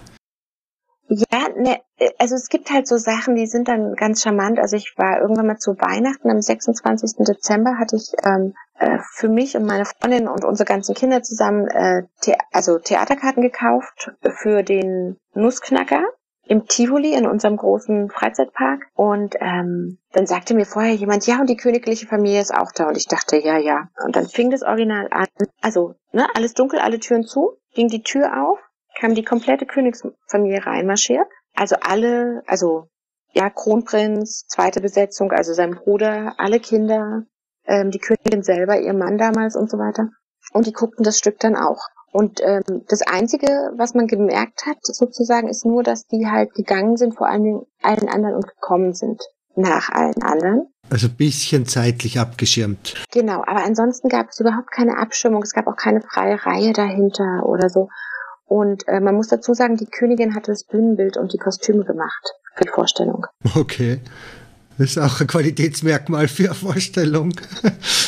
Die, ähm, aber die äh, spielen die ganze Zeit natürlich mit der, mit der Ausstattung, aber unsere Königin macht es häufiger.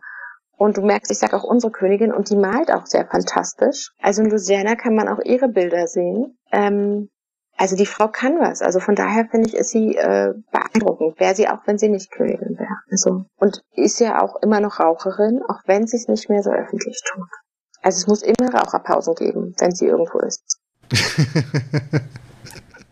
ja, Barprivilegien kann man sich dann schon einfordern, so in der, der ja, also, na, das, das gehört hier halt einfach dazu und ja, so ist halt, ne? Also will ich Ihnen auch nicht schlecht reden. Und sie ist im Gegensatz zum Beispiel, also in ihrer Neuralsansprache war sie sehr positiv gegenüber Ausländern eingestellt und wir brauchen die und ähm, das erweitert unseren Horizont, denn sind ja eine alte Seefahrernation und der Staatsminister hat es dann am nächsten Tag in seiner Rede halt gleich wieder so also sehr dagegen vorgegangen und sich eher dagegen ausgesprochen, aber also die, die Königin steht halt wirklich für so ein weltoffenes Dänemark. Gibt's die, äh, also England macht es, Niederlande machen es auch, so wöchentliches Gespräch, Premier und Königin, gibt's das?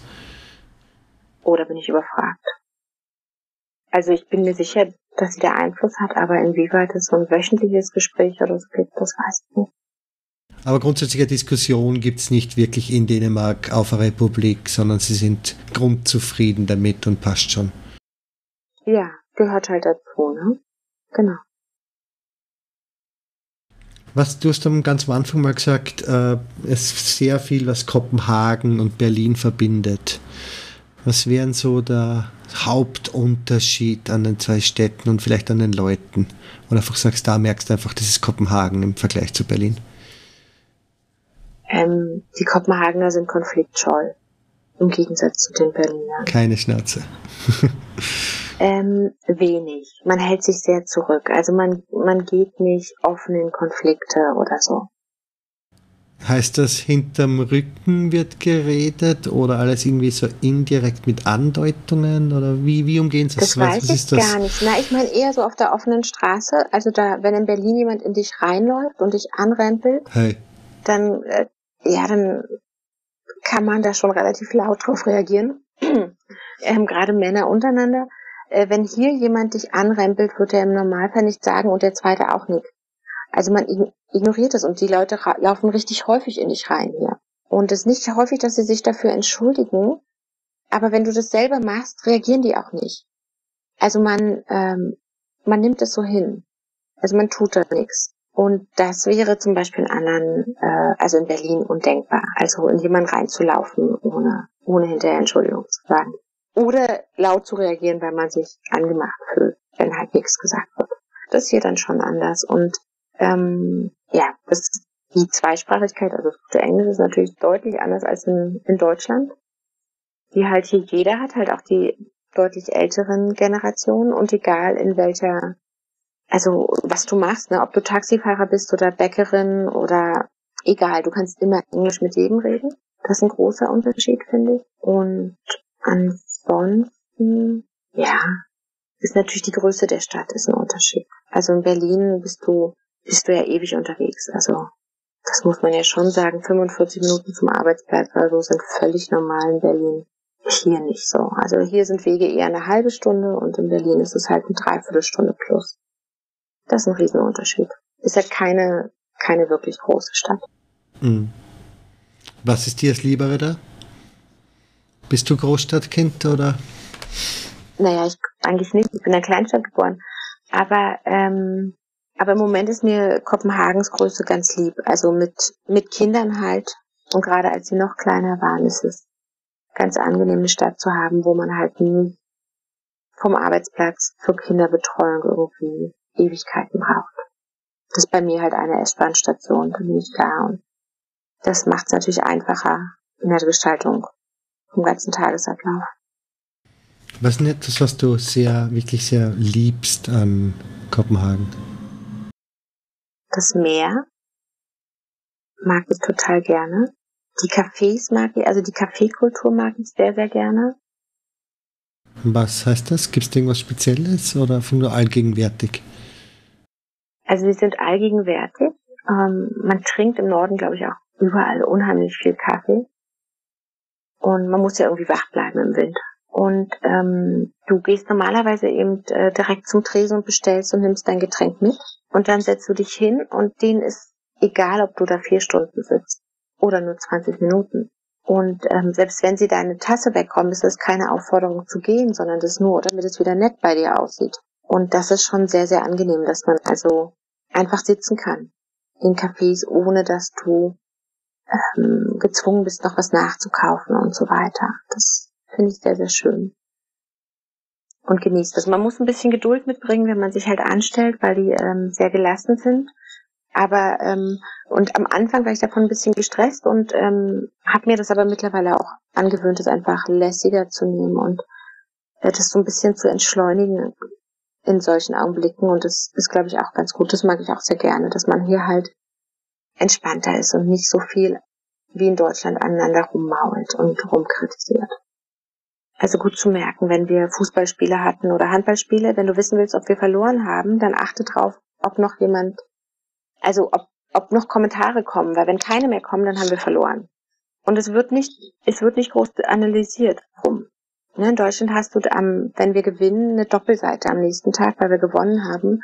Aber du hast vier Seiten, wenn wir verloren haben, weil dann alles analysiert wird. Der Trainer, die Spieler, die Feldbedingungen, die Gegenmannschaft und so weiter. Und das gibt's hier halt nicht. Also man macht es dann schon das nächste Mal besser, wenn es irgendwie geht, aber man analysiert halt nicht so viel, zumindest öffentlich, wo der Fehler war. Und das ist eigentlich in allen Bereichen so.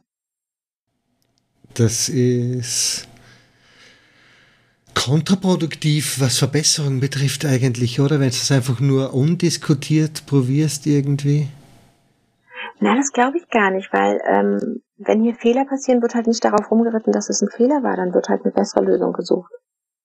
Und da gibt's ganz äh, prominente Beispiele, wie unsere, wir haben halt so eine, wie die Oyster Card äh, in, in London, haben wir halt auch so eine Reisecard, die man halt hier benutzt, um, um zu fahren mit der Metro und mit dem Bus und so weiter S-Bahn. Und ähm, als sie eingeführt werden sollte, wollten sie halt die äh, Papierkarten sofort abschaffen.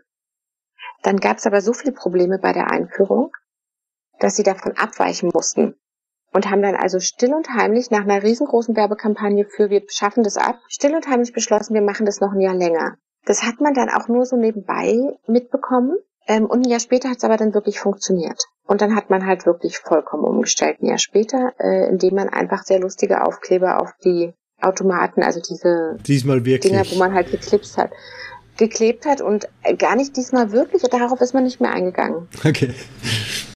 Aber man hat dann halt das einfach noch ein Jahr, dem noch ein Jahr gegeben, nochmal nachentwickelt und hat halt nochmal quasi angefangen, ohne, also dass es zumindest so extrem bemerkbar war oder so, dass, äh, dass man da jemandem die Schuld zugeschoben hätte oder so.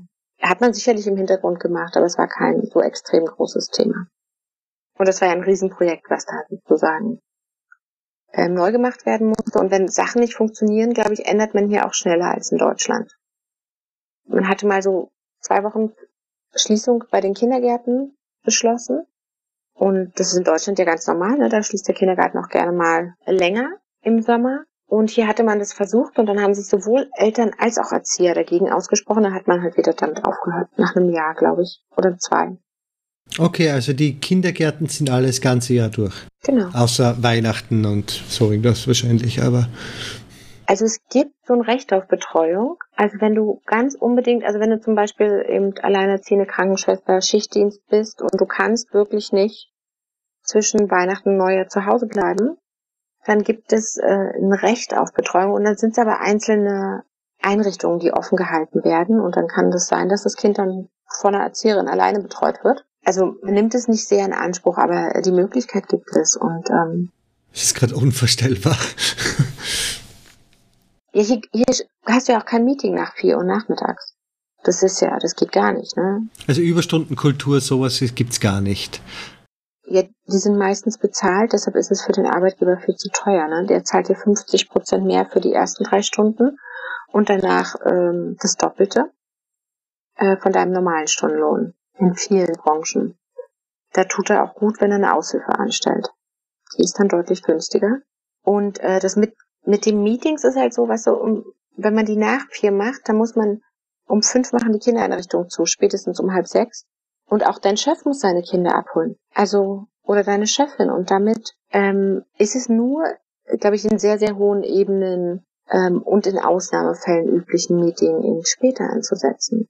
Weil man hat halt äh, ja auch noch ein Leben und da wird sehr viel Wert drauf gelegt, dass man so eine Work-Life-Balance auch wirklich hat. Ich glaube, mit den Arbeitsstunden seid ihr auch deutlich unter 40, oder? 37. Was den Schnitt betrifft. Ja. 37 und dann Gibt es aber nochmal die Möglichkeit, Überstunden an, anzuordnen, dann wären es 42, aber die darf du dann auch wieder abbummeln oder kriegst du bezahlt. Grundsätzlich ist, glaube ich, besser und leichter ein Kind zu kriegen in Dänemark als in Deutschland, oder? Was die Unterstützung vom Staat betrifft, was Urlaub, also nicht Urlaub, sondern Freistellung betrifft. Hm, ich habe kein Kind in Dänemark gekriegt, beide in Deutschland gekriegt. Ich glaube, in Deutschland ist die ärztliche Versorgung besser. Also zumindest, wenn ich das vergleiche. Und du musst auch nicht sechs Stunden nach der Geburt nach Hause gehen. Das musst du beim zweiten Kind in Dänemark. Echt? Am gleichen Tag? Ja, wenn keine, wenn es keine Komplikationen gab, bist du also sofort wieder raus. Und in Deutschland hast du die Möglichkeit, wenigstens mal ein paar Stunden in Ruhe zu schlafen, weil dein anderes Kind zu Hause ist und das zweite, das zweite quasi ähm, mit dir im Krankenhaus ist und da eventuell auch noch eine liebe Schwester, die sich darum kümmert. Was Kinderbetreuung angeht, sind die Dänen aber hervorragend, auch was, ähm, was halt Basel, also quasi die ähm, Elternzeit angeht. Da sind sie halt deutlich besser als die Deutschen. Und ähm, du hast zum Teil in den Verträgen ja auch drinstehen, dass du nochmal zwei extra Urlaubtage hast, wenn du Kinder unter 14 hast, damit du halt mit denen zum Arzt gehen kannst und solche Sachen erledigen kannst. Und da nicht extra frei, also quasi Überstunden nehmen musst oder und ähm, man hat halt Kinder. Ne? Also anders als in Deutschland hat man halt Kinder, typischerweise zwei, relativ nah zusammen. Und ähm, man fördert die auch gerne in Kopenhagen sehr, aber es ist Konsens, dass Kinder mit einem Jahr in die Kinderkrippe kommen. Ansonsten quasi wirst du auch schief angesehen, weil warum verwehrst du deinen Kindern den Kontakt zu Gleichaltrigen? Also das Konträr passt zu Deutschland. Man bezahlt relativ viel, wenn man gut verdient, zahlt man halt auch für die Kindergartenplätze und vor allen Dingen für die Kinderkrippe. Hat aber ähm, quasi dafür auch eine Rundumbetreuung mit allem drum und dran. Und ähm, es gibt halt auch nach der Schule die Betreuung und die finde ich schon sind Gold wert. Also auch für Zehnjährige und drüber gibt es dann so Clubs, die halt ein unglaublich großes Freizeitangebot haben, wo die Kinder nicht unbedingt hin müssen. Der kontrolliert keiner, ob die kommen. Und die checken sich selber ein und aus. Also es kontrolliert auch keiner, wann die gehen. Aber die können da halt nach der Schule hinkommen, kriegen warmes Essen, können Musikunterricht haben, ähm, Billard spielen, Computer spielen, in den Theaterkurs gehen, Sport machen, Bastelwerkstätte. Also name it. Die haben. Das ist jetzt so irgendwas von der Stadt oder das ist bei der Schule? Das ist äh, von den von den Kommunen, also von den Gemeinden. Und also mein großer Sohn geht in so einen Club, wo die dann auch anbieten, äh, dass du mit auf Skireise fährst.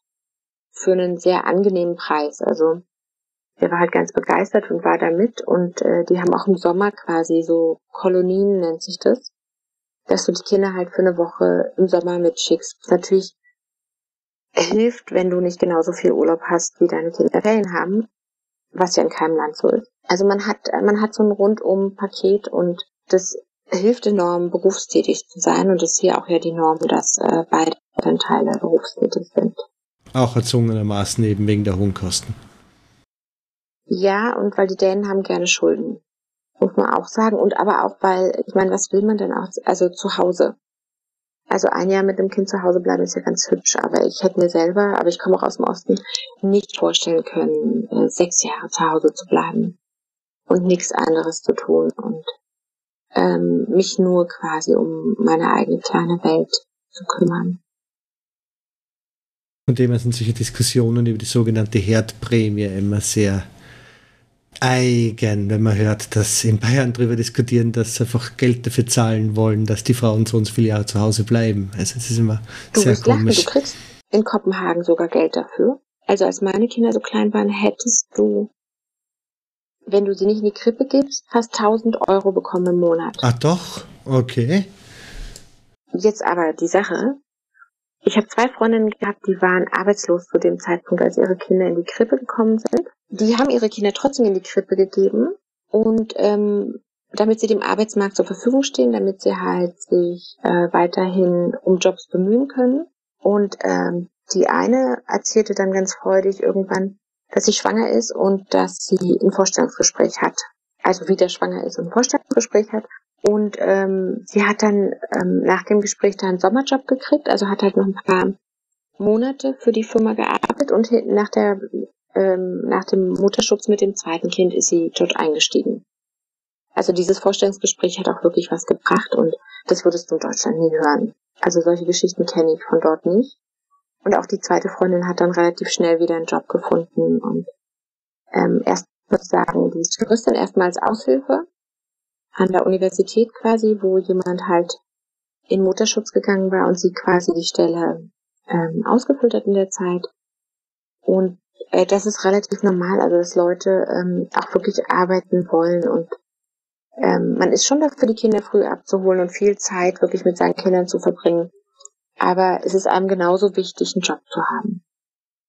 Also Hausfrau ist, bist du hier nur, wenn du ganz, ganz reich bist. Also, glaube ich. Ansonsten arbeitet man. Wo wir jetzt ja vorher eigentlich abgebogen sind, die Grundfrage war eigentlich der Unterschied, wo, von dem du liebst. Was wären so was, etwas, was du gar nicht magst in Kopenhagen oder Dänemark? Oh Gott, was ich gar nicht mag. Also, das ist die schwere Frage, ich weiß. das ist wirklich schwierig. Ähm, also die Stadt liebe ich total, von daher kann ich wirklich nichts sagen, was mich in Kopenhagen ähm, jetzt wirklich anmerken würde. Ähm, ja, ich brauche nicht unbedingt die Danske Folkepartie und äh, die Werte, für die die stehen. Die möchten aber auch nicht, dass Ausländer wie ich noch mitwählen bei den Regionalwahlen. Überraschend. Weil irg irgendwie werden sie nie gewählt von den Ausländern. Verstehe ich gar nicht. Aber ansonsten, also außer von diesen, diesen politischen Sachen, ähm, bin ich eigentlich sehr begeistert äh, von dem Land, in dem ich lebe, auch wenn die Sache mit den Freundschaften halt ähm, schwierig bleibt und also ich habe so drei dänische Freundinnen, würde ich sagen, nach sieben Jahren. Und der Rest meines Freundeskreises ist halt sehr international. Und was ich, eine Sache, die ich noch total liebe, muss ich noch sagen, ich bin ja alleinerziehende Mutter und das ist hier halt überhaupt kein Problem. Im Gegensatz. Also es ist immer noch anstrengend, aber es ist halt nicht wie in Deutschland quasi ähm, die direkte Schnellstraße Richtung Armut. Wie würdest du sagen, hat die Zeit jetzt in Kopenhagen dich verändert? Was für einen Einfluss hat die Stadt auf dich gehabt oder das Leben dort? Ähm, bin sehr viel entspannter in vielen Alltagssituationen. Also immer noch ein bisschen deutsch, aber ähm, kann äh, an der, an, im Supermarkt zum Beispiel fange ich nicht an, wie verrückt zu packen, ne? sondern ich stehe da, bezahle und dann gehe ich rüber und pack ein. Und da gibt es auch nie böse Worte, wenn man zu langsam ist. Äh, wenn ich in Deutschland bin, sieht das sehr anders aus. Da komme ich dann manchmal in Schwierigkeiten. Ich ähm, habe mich extrem an diesen dänischen Lebensstil gewöhnt. Also mit allem drum und dran. Meine Kinder sind halt auch total dänisch. Und für die ist Deutschland nur noch ein Ferienland. Und äh, ich verstehe, glaube ich, heute mehr von dänischer Politik als von deutscher. Also die AfD gab es noch nicht, als ich weggegangen bin und ich guckte immer sehr fassungslos zu. Und ähm, fühle mich eigentlich in Kopenhagen zu Hause. Also nicht mehr in Deutschland, sondern in Dänemark. Und ähm, da wäre es wahrscheinlich anders, wenn man mich jetzt so umziehen würde nach Billund oder nach, nach Aalborg oder so. Dann müsste ich nochmal von vorne anfangen, weil das wäre ein ganz anderes Leben. Aber Kopenhagen, dadurch, dass es so eine Großstadt ist, das taugt mir halt sehr. Also deine Kinder sind mehr dänisch als deutsch im Endeffekt. Ja. Ja. Also die äh, waren ja auch drei und ein halbes Jahr, als ich gekommen bin. Ja. Und äh, die beiden haben aber eine dänische Kindheit. Und äh, das finde ich halt auch ganz schön, weil die wachsen freier auf als in Deutschland, ne? Also dreckige Kinder aus dem Kindergarten abzuholen, ist hier eher die Norm als die Ausnahme. Und es ist in Deutschland nie passiert. Also, dass mein Sohn äh, wirklich unglaublich dreckig war, weil er halt eine Schleimschlacht hatte. Und ich glaube aber, das macht eine gute Kindheit mit aus. Dass man halt viel draußen ist, ähm, viel in Bewegung ist und äh, viele Sachen einfach machen darf.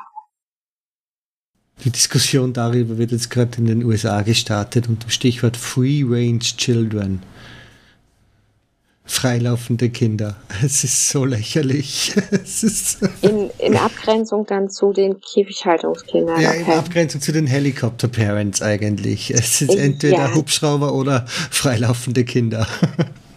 Ja, wo, wobei ich finde, da muss man ja kein Dogma draus machen. Ne? Also ich meine, ähm, ja, ja, was soll man dazu sagen? Es ist halt äh, schon ein bisschen lächerlich. Die Leute haben, glaube ich, zu viel Zeit dann einfach darüber nachzudenken. Wie schaut es mit den Deutschkenntnissen für deinen Söhnen aus? Also sprechen sie perfektes sie Deutsch? sprechen beide fließend, ja, fast. Also sie haben natürlich dänischen Einschlag und ähm, was ganz, ganz süße Sachen, also erzeugt, ne? ganz süße Sätze erzeugt bei den beiden.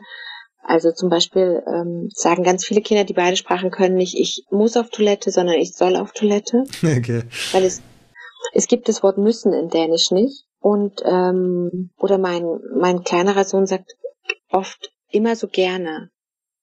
Das ist halt auch eine originale Übersetzung aus dem Dänischen. Und also da gibt es, oder ich bin mit, äh, bist du mit? Das ist halt auch original dänisch, wenn man spielen Verstehst will. Verstehst du mich? Mit. Also da gehst du mit. Okay, kommst mit. Okay. Ja. Also ähm, spielst du mit, ist wäre eigentlich das Deutsche. Also da äh, fällt es mir manchmal auch schwer, weil ich dann auch äh, das Deutsche gar nicht mehr so so gut in Erinnerung habe. Da korrigiere ich teilweise nicht. Und die gehen hier auf eine deutsch-dänische Schule. Also die lernen beide Sprachen gleichberechtigt. Und ähm, also ist Schreiben und so weiter dann auch kein Problem, weil das fällt dann ja gerne unter den Tisch in so einem Fall normalerweise. Ja, genau, die können beide Sprachen äh, schreiben. Die haben sogar das Alphabet in Sprachen gelernt das war mir auch wichtig. Also, dass es die Möglichkeit halt in Kopenhagen gibt, dass sie halt von Anfang an beide Sprachen können. Halt auch um den Rückweg offen zu lassen. Aber auch halt, weil äh, Zweisprachigkeit natürlich was Tolles ist. Auch wenn halt der Preis ist, dass man halt äh, lange Zeit sehr komische Sätze sagt. Und, aber das kennst du sicher auch, das macht man ja auch, wenn man zwischen Sprachen täglich ist, dass man plötzlich Sachen sagt, die die keinen Sinn ergeben quasi. Also es gibt Wörter, die ich fast nicht mehr auf Deutsch weiß. Also nicht weiß ist übertrieben, aber es kommt mir erst auf Holländisch oder auf Englisch in den Kopf, wo irgendwann mal das depperte deutsche Wort daherkommt. Ja. Also ich sag nicht mehr, also ich werde panisch, sondern ich sage immer, ich gehe in Panik. ich gehe in Panik, okay. Das ist halt genau die, die dänische Übersetzung und ähm, am letzten Wort, dann hörst du auch sehr deutlich, dass es nicht deutsch ausgesprochen Panik, ist, ja. Panik, genau. Das ist dann auch noch Dänisch und ähm, das fällt eben, wenn ich zu Hause bin, also meinen Geschwistern auch, dass ich halt ähm, ein anderes Deutsch spreche mittlerweile. Aber das ist halt ähm, der Preis für die Mehrsprachigkeit, dass man halt ähm, sich nicht mehr so korrekt ausdrückt in der Muttersprache, wenn man sie zu selten spricht. Und kulturell hast du versucht, deinen Kindern ein bisschen was, deutsche Kultur denke ich schon, aber auch ein bisschen DDR-Kultur in einer Form, also etwas von deiner Prägung auch mitzugeben? Oder ist das, weil es wäre dann die ja, dritte da Kultur ich, schon fast in dem Fall. Ah, da bin ich ganz, ganz vorsichtig, weil die natürlich extrem, also, ja, indoktrinierend waren in meiner Kindheit, ne? Also unsere Kinderlieder, also sie kennen ein paar meiner Kinderlieder, aber all, also keine, die politisch sind.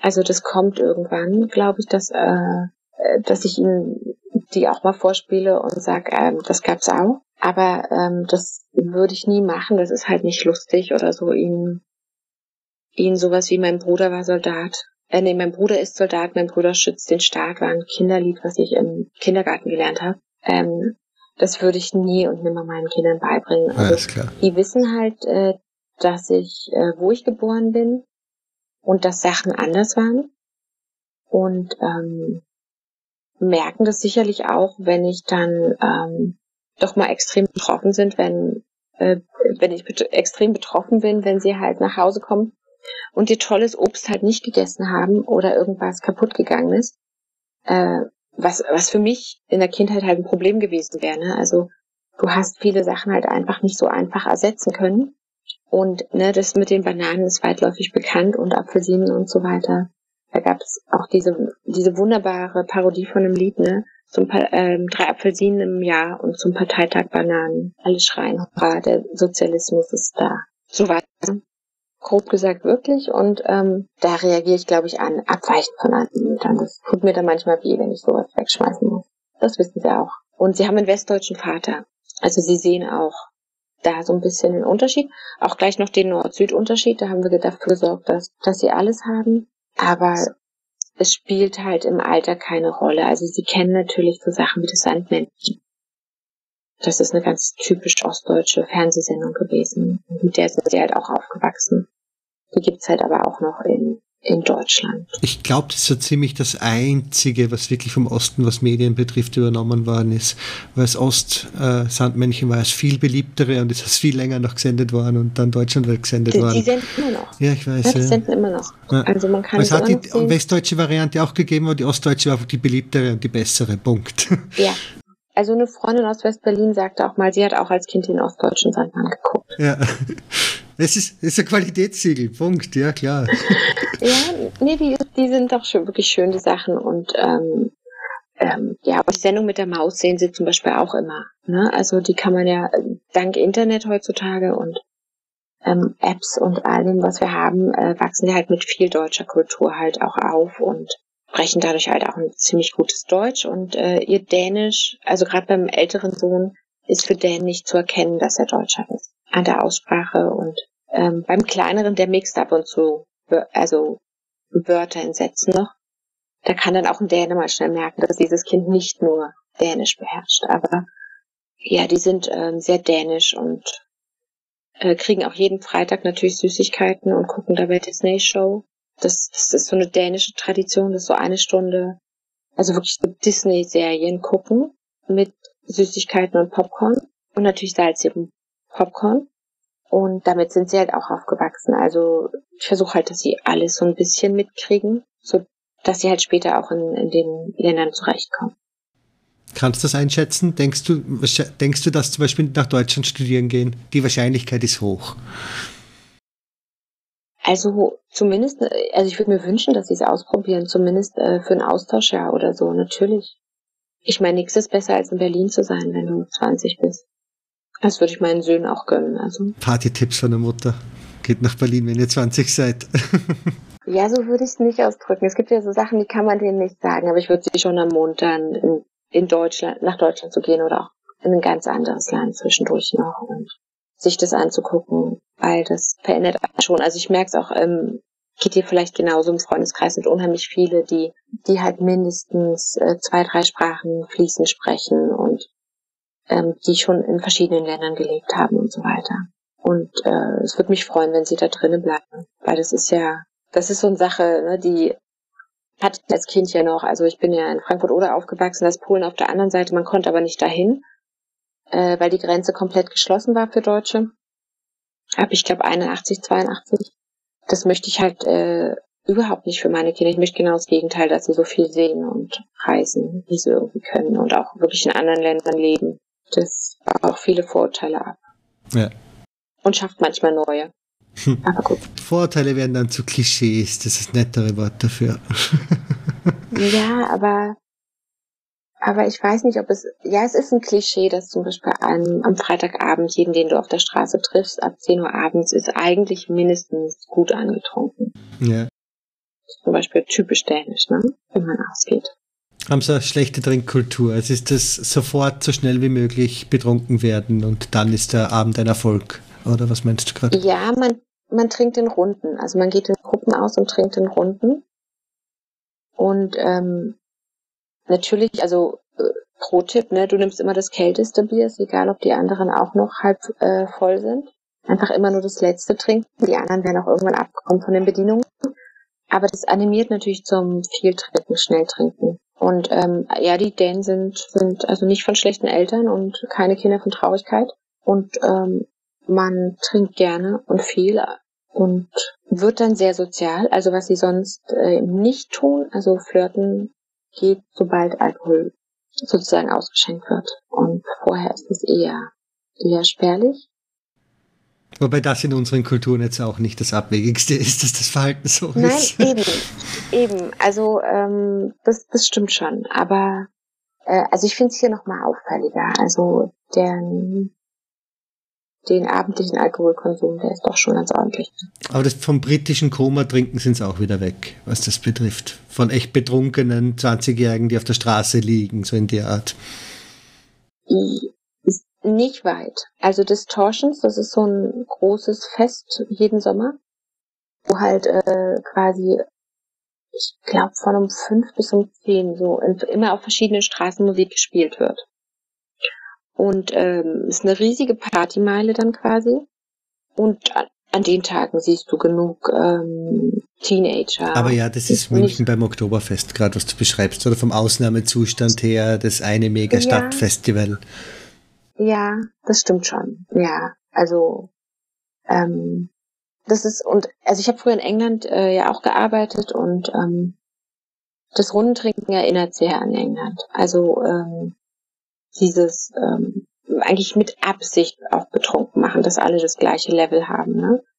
Dass alle genauso dumm reagieren dann im Endeffekt. Doch, das ist hier schon sehr üblich. Und es endet anscheinend auch nicht ähm, mit 30 oder mit 40. Das ist für mich hier der Unterschied. Normalerweise so Mitte 20 bist du über das Level hinaus. Ja, also Koma trinken, glaube ich, ist bei Älteren nicht ganz so, also bis zum Vollrausch, aber gut trinken, ja, also ähm, das ist wirklich, dafür gibt's hier keine Altersgrenze. Preismäßig seid ihr das einzige skandinavische Land, wo es okay ist, oder? Also ja, schon teuer im Vergleich zu Deutschland, aber normale Geschäfte, mhm. kein Systembolag und einfach verfügbarer Alkohol. Genau. Also äh, in, in Skandinavien ist ja, ist ja die Verteilungslage so, ne? Also wir Dänen kaufen in Deutschland ein die Schweden tun das auch oder sie kaufen halt bei uns ein, weil es halt günstiger ist. Die Finnen und die Norweger fahren nach Schweden oder halt auch nach Dänemark, weil es einfach dann nochmal teurer ist. Und nee, wir hatten nie die Prohibition. Die hatten alle anderen skandinavischen Länder, aber wir hatten die nicht. Und das heißt also, Alkohol war immer frei verkäuflich und ähm, den kriegst du in jedem Supermarkt. Und von daher haben wir, haben wir da nicht sozusagen so eine Altlast, aber wir trinken mehr als alle anderen Skandinavier im Schnitt, laut Statistik das ähm, gibt dann doch zu denken. Wir sind da also deutlich nochmal vor den Schweden und auch vor den Finnen. Naja, aber dort ist ja eben auch schwerer verfügbar, ebenso teuer und so weiter. Also. Ja, ja. Aber ihr seid ja auch das hellerste Land, das das betrifft. Ihr habt das meiste Sonnenlicht, die kürzesten und angenehmsten Winter. Seid ihr die Südländer? Wir haben gar keine Winter. Wir haben einfach entweder kalten oder warmen Regen. Und ja, also man ist schon, also das ist wirklich auch, wir reden auch mehr. Also die Dänen reden mehr als die anderen Skandinavier und äh, haben halt auch so einen südländischen Ruf, also auch so bei Verhandlungen, ne, also wenn man hier irgendwie denkt, man ist fertig mit Reden, dann kann es aber sein, dass das so der Auftakt zur nächsten Diskussionsrunde ist. Während in Schweden hätte man wirklich quasi fast mit Handschlag jetzt gerade sein Geschäft abgeschlossen. Da sind die Dänen sehr anders da geraten halt auch die nordischen Mentalitäten manchmal aneinander, die sind nicht alle gleich. Sind Sie jetzt aber gesprächiger als Norddeutsche oder? Ja. Auch. Also die okay. Kopenhagener ja. Also ich habe mir sagen lassen, die, äh, wenn man aus Sönnerjylland, also aus dem Teil, der direkt nach der deutschen Grenze kommt, die sind Wortkarger. Also die ähneln mehr den, den Norddeutschen. Wobei ich finde, Norddeutsche und Dänen, der Unterschied ist nicht gewaltig. Überraschend gerade. Also sie sind nicht das Gleiche. Ne, das darf man nicht sagen, aber sie sind äh, sich in gewisser Weise schon ähnlich. Klar. Ja. Und die Dänen sind halt sehr gesellig. Wenn sie können, dann wird viel gefeiert. Gibt es da irgendwas Interessantes? Ähm, Sonnenfeier ist nicht so groß in Dänemark, oder? Die Sonnenwende, also die Sommer-Sommerwende, Sommer-Sonnenwende. Also äh, nicht ganz so wie bei den Schweden, aber es ist ja auch nicht bei uns immer am Wochenende, sondern das wird direkt an dem Abend gefeiert. Also ähm, und es wird ja nicht äh, am, an dem Tag mit dem hellsten Sonnenstand gefeiert, sondern halt äh, St. Hans heißt es hier. Wird halt am Vorabend, glaube ich, vom, vom Tag für den heiligen Johannes ähm, gefeiert. Aber auch im Juni wahrscheinlich, also rund ja, um die... Ja, am 23. Ja. Und ähm, da werden entlang der Küsten die Feuer angezündet und also es gibt auch Lieder dazu. Man isst nett mit Freunden und ähm, ist lange auf den Beinen mit allen zusammen. Doch, das, äh, das ist ja schon groß. Also das um den, um den Pfahl rumtanzen sind wieder die Schweden, oder? Das sind die Schweden, glaube okay. ich. Auch, ja. Hm. Und die, die ertrinken, sind die Finnen.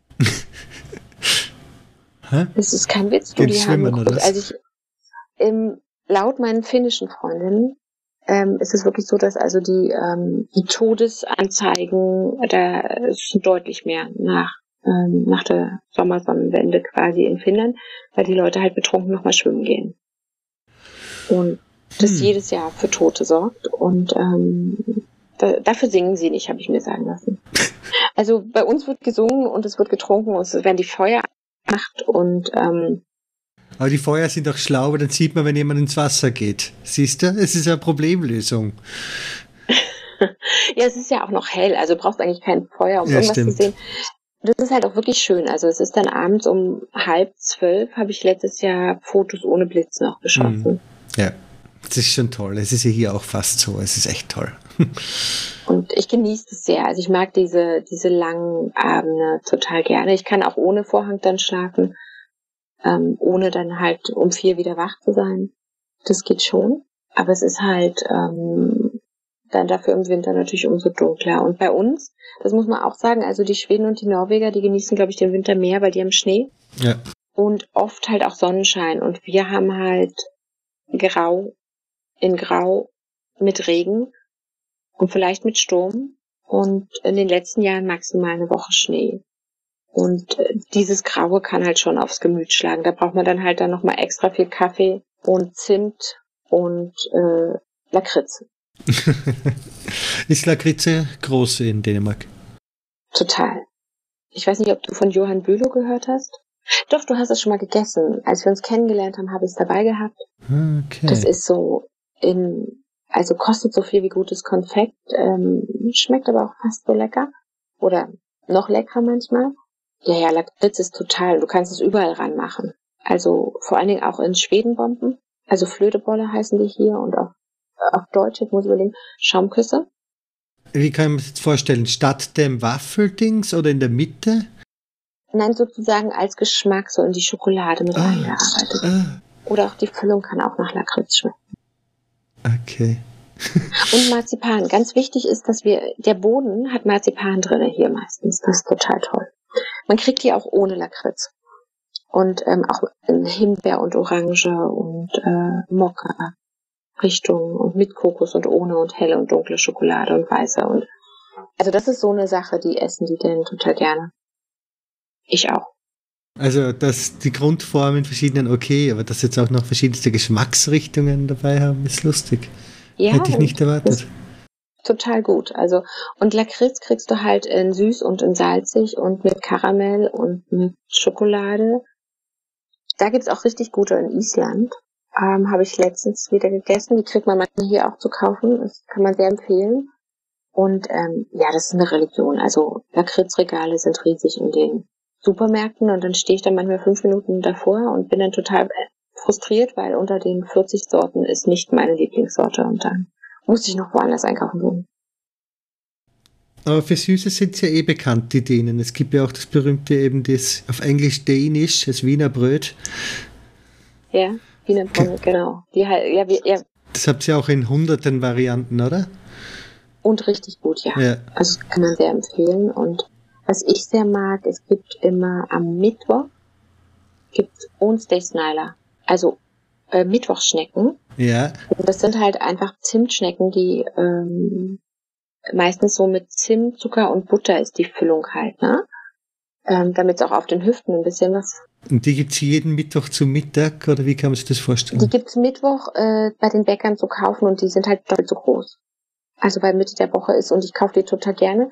Und ähm, also wer äh, ins Latiner-Quartier geht, was ich vorhin schon empfohlen habe, das sind nur so drei Straßen, die haben auch äh, nette Bars, eher für jüngere Leute für abends.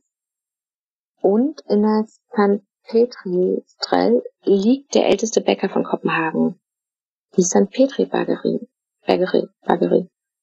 So, nagel mich nicht auf die Aussprache fest, also jeder Däne darf mich da gerne korrigieren. Aber die haben die besten, wenn du mich fragst. Die besten Onsdagsneilen und die haben sowieso ganz tolle Sachen. Und ähm, wer da ist und Deutsch ist, der steht dann auch gleich gegenüber der deutschen äh, Kirche, die es natürlich in Kopenhagen gibt, weil Kopenhagen lange Hansestadt war. Also sie musste zwar bekriegt werden, also die Hanse hat quasi Kopenhagen eingenommen, um sie dazu zu zwingen. Äh, haben nicht die Dänen das zugemacht, wollten sie einen Zoll haben und das war denen zu viel, so irgendwas in der Art?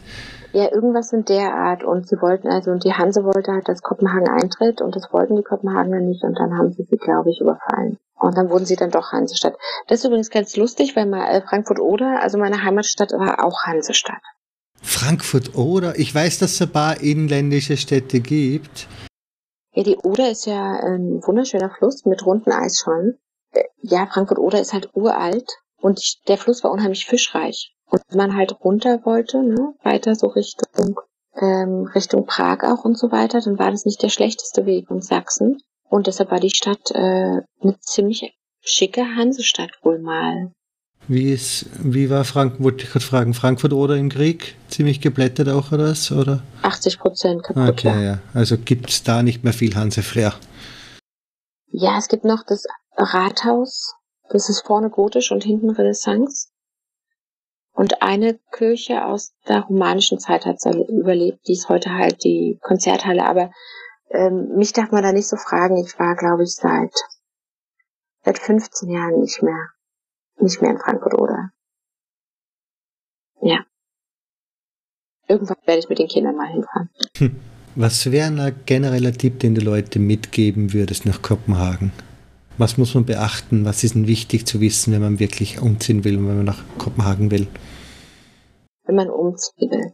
Also das erste auch als Tourist ganz wichtig, ähm, dass man, wenn man Fahrrad fährt, nicht nur links und rechts anzeigt, sondern auch bremsen. Also wenn man länger überleben will in dieser Stadt, dann. Äh, wie? Hand hochhalten, irgendwie nach hinten? Hand hochhalten, also wie die Queen, ja. Als wenn du winken willst, aber nur hochnehmen. Ja. Ähm, und damit dem Hintermann anzeigen, man bremst. Und zwar bevor man bremst. Ganz wichtig, bevor man bremst. Klar. ähm, ansonsten äh, hat man fluchende Dänen hinter sich und wenn man die nicht versteht, dann wechseln die auf Englisch und fluchen auf Englisch weiter und beschimpfen einen. Das ist ganz wichtig zu wissen, um im Fahrradverkehr zu überleben. Ähm, wenn man hierher will, man sollte gut Englisch können. Das ist von Riesenvorteil. Man sollte vielleicht schon anfangen, ein bisschen Dänisch zu lernen. Also, dass man zumindest Tag und Ja und Nein und solche Sachen halt einfach schon vorher weiß. Ähm, das hilft viel. Man sollte sich im Ausland schon einen Job gesucht haben. Das macht es deutlich einfacher, sich quasi ähm, von außen einkaufen zu lassen, als hier erst den Job zu suchen. Rechtzeitig mit der Wohnungssuche anfangen. Alles nehmen, was man kriegen kann. Also erstmal nicht Nein sagen. Aufpassen, dass man nicht betrogen wird beim Wohnungssuchen. Also nie Geld im Voraus zahlen und schon gar nicht bar. Vor allem nicht von Leuten, die behaupten, dass sie gerade in London sind und ins zuschicken. genau, genau. Und ähm, es wird auch kein Depositum für Schlüssel hinterlegt oder so da halt drauf aufpassen, ähm, am besten halt auf Facebook in die, falls man da noch drauf ist, ne, in die äh, Gruppen gehen, also sich halt quasi Hilfe suchen von Anfang an. Es gibt relativ aktive Gruppen äh, für Deutsche und auch für Österreicher ähm, hier in der Stadt, die einem auch gern weiterhelfen halt mit, mit Ratschlägen. Und ähm, das Anmelden ist relativ unkompliziert und es gibt sowas, das nennt sich International House. Es gab noch nicht, als ich kam. Und da kann man sich, glaube ich, an einem Tag so relativ gut anmelden mit allem drum und dran und sollte dann nur ein bisschen Zeit mitbringen, weil ich glaube, das ist ziemlich überlaufen. Und ganz wichtig halt sofort die CPR-Nummer beantragen. Aber die braucht man wahrscheinlich eh für alles, oder? Du kannst, kriegst keine Wohnung, genau. kriegst kein Konto, du kannst keinen Job annehmen. Also die Wohnung kriegst du und den, den Job kriegst du auch, aber zum, äh, beim Bankkonto beim Bankkonto wird's halt schwierig. Na, ich habe den Job auch nicht ohne die Steuernummer gekriegt. Ich habe erste Steuernummer braucht, bevor ich den Vertrag unterschreiben habe können. Ah, okay. Na, hier geht es schon, aber du musst dann halt, wenn dein Lohn ausgezahlt werden, äh, werden soll, brauchst du ein dänisches Konto und dafür brauchst du im Normalfall die CPR-Nummer. Okay, ja. De, eigentlich sollte es auch ohne gehen, aber die Banken sind da nicht ähm, nicht sehr hilfreich. Mit also, irgendwelchen Bürgschaften und, und Hinterlegungen und Blödsinn wird schon auch gehen wahrscheinlich, aber ja also ich habe keine Ahnung, die Banken sind hier sowieso ein bisschen so ähm, behördenmäßig. Also da, da muss man wirklich schnell sein, auch vor allen Dingen, wenn man Kinder hat. Kinder brauchen eine CPR-Nummer, bevor du dich hier im Kindergarten anmelden kannst. Und ähm, die, diese Nummer ähm, brauchst du halt, wenn du zum Arzt gehst, du kriegst so eine kleine gelbe Karte und das ist wie ein Ausweis hier in Dänemark. Und die öffnet dir die Tür in der Bibliothek und ähm, damit meldest du dich an, wenn du zum Arzt kommst. Und also du kannst dir die, die Tragweite vorstellen. Und das zweite, was man unbedingt braucht, eigentlich ist eine Dankort. Das ist quasi wie eine EC-Karte. Das ist das eigene System der Dänen. Und ähm, hier wird halt sehr viel Bargeld losbezahlt. Ne? Also, ähm, und zwar auch die drei Kronen, also drei Kronen sind jetzt, ich glaube, fünf Cent. Drei Kronen, na, warte, lass mich überlegen. Eines 13, das ist völliger Quatsch, was ich gerade gesagt habe, sind 39 Cent würdest du auch ähm, locker mit der Karte hier bezahlen. Ja, hier ja auch, in Niederlande zum Glück ja auch. genau, oder halt mit Mobile Pay. Und das kriegst du aber auch nur mit einer CPR-Nummer. Also äh, das ist halt unheimlich wichtig, die beiden Sachen relativ schnell zu regeln, wenn man länger hier bleiben will. CPR-Nummer hängt an der Wohnung. Das muss man wissen. Also du musst eine Adresse haben, wo du gemeldet sein kannst. Und deshalb ist eben Wohnungssuchen wirklich extrem wichtig. Und halt auch nur sich da einmieten, wo man auch eine CPR-Nummer kriegen kann. Weil das äh, geht pro, also es dürfen pro Schlagraum, glaube ich, zwei, zwei Leute in der Wohnung wohnen. Oder pro Zimmer. Also aber das ist begrenzt und die wissen das auch und ähm, gibt Probleme, wenn da zu viele Leute wohnen. Also diese typischen Airbnb-Anmelden läuft nicht in Kopenhagen. Nein, das wäre schwierig. Sehr gern mal benutzt wird. okay, erzähl mir mehr. Äh, davon weiß ich nichts, aber also hier ja. Und also der Wohnungsmarkt ist so so schlimm zum Teil, dass also Leute auch im CPR-Nummern verkaufen. Also quasi diese Fake-Anmeldungen zum Teil auch bei Facebook durchaus angeboten werden, ist natürlich hochgradig illegal. Ja. Ähm, sollte man sich nicht bei erwischen. Da kriegst du im Endeffekt einen gefälschten Mietvertrag oder was? Ähm, genau, die sagen ähm, quasi, du kriegst kein Zimmer, aber du zahlst halt 2000 jeden Monat dafür, dass du da gemeldet sein kannst. Und 2000 heißt ja 300 Euro und dann hat ein normales Zimmer kostet ein Studenten hier oder auch äh, Leute, die eben auf WG erstmal hier reinkommen, kostet dich halt auch 4.000, 5.000 Kronen. Gut und gerne und mehr. Und das heißt, ähm, wenn du dich da nicht anmelden kannst und du zahlst noch mehr, du kannst dir vorstellen, die Kosten sind einfach utopisch hoch. Und ähm, deshalb Wohnungssuchen ist ganz wichtig. Oder in, äh, und da auch gucken, wen man kennt. Es ist immer ganz, ganz hilfreich, wenn man jemanden kennt. Ähm, also der, der Kenner nun, den Kenner nun, sagt man hier. Also ich kenne jemanden, der kennt jemand und der kann dir helfen. Und ähm, ist gerade beim Wohnungssuchen oder bei, bei anderen Tipps ganz oft ähm, wichtig. Also da halt Kontakte knüpfen und, und halt sich informieren vorab und dann äh, versuchen die Sachen alle möglichst schnell hier halt dann geregelt zu kriegen. Ja. Weil Zeit hast du wahrscheinlich, also wenn du ohne Job kommst, hast du wahrscheinlich zwei, drei Monate Zeit, oder? Viel mehr werden es dir nicht sechs, geben. Ne? Ah, bis zu sechs, ich glaub, okay. Ich glaube, ganz Europa war bis zu sechs. Ja. Also solange du denen nicht zur Last fällst, ne? Also ähm, wenn du Arbeitslosengeld hier beziehst, werden sie kritischer drauf gucken. Und wenn du aber zum Beispiel eben ohne Arbeits-, also selbstversorgend ins Land kommst, dann äh, sind sie da relaxter. Haben wir sonst was vergessen? Freunde knüpfen hatten wir, ne? Das sind also über Expats halt und dann halt gern, also immer offen und nett sein und da kommt auch was zurück, aber halt nicht erwarten, dass sie sich anfreunden sofort, also so wie wir das kennen. Hm, trotzdem schafft man sich halt ein Netzwerk. Also ich mag meine Gegend total gerne, weil ich kenne eben noch Mütter aus dem Kindergarten hier und Väter und ähm, aus der Schule halt Eltern und äh, dann kennt man die Leute im Café und die Friseurin und und so weiter. Und das ist ganz schön, weil das also das natürlich auch äh, gemütlich für einen selber macht, wenn man seine Umgebung gut kennt.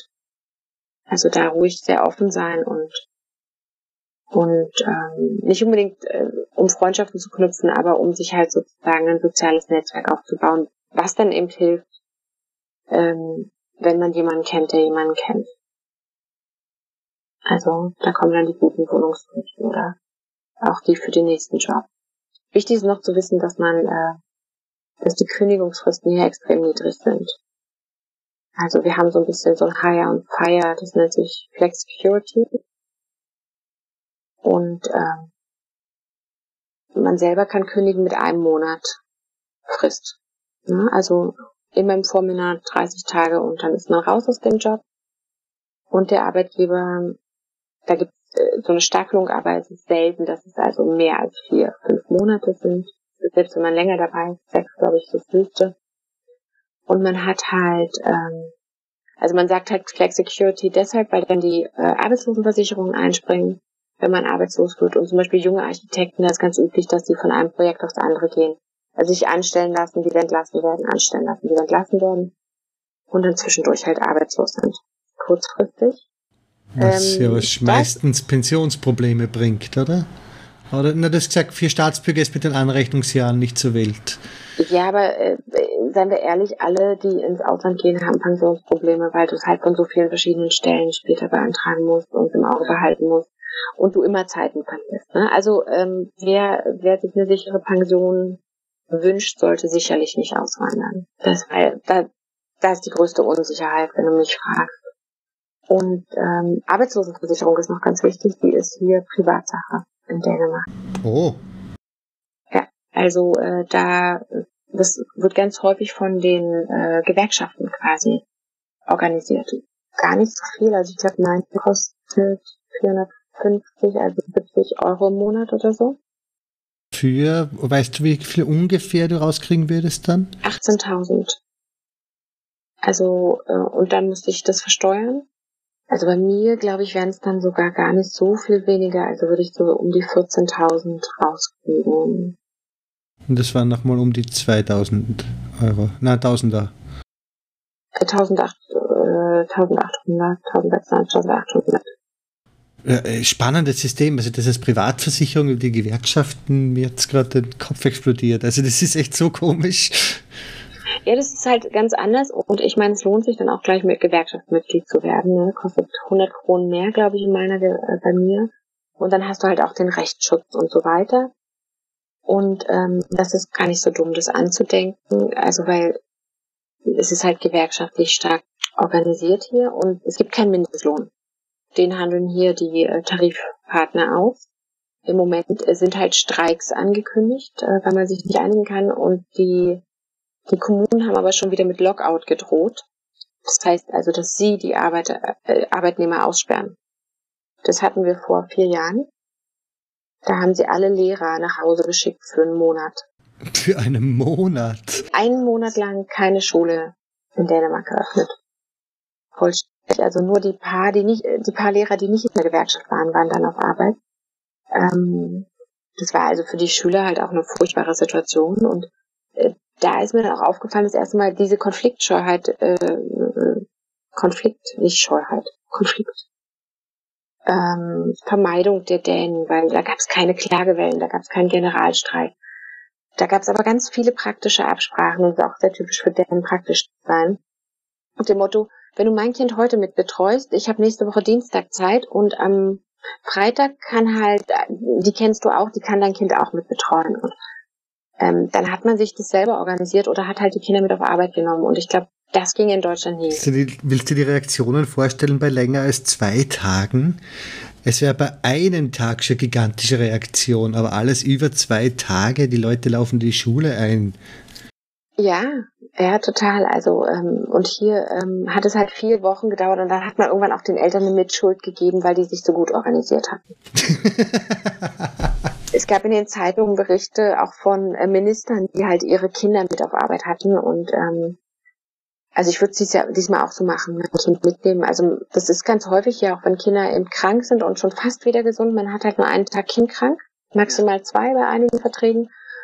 Und was machst du danach, wenn es dem Kind noch nicht wieder so richtig gut geht und die Oma kann auch nicht und äh, der Partner hat halt auch schon ein Kind krank gemacht, dann ist das Kind mit auf Arbeit.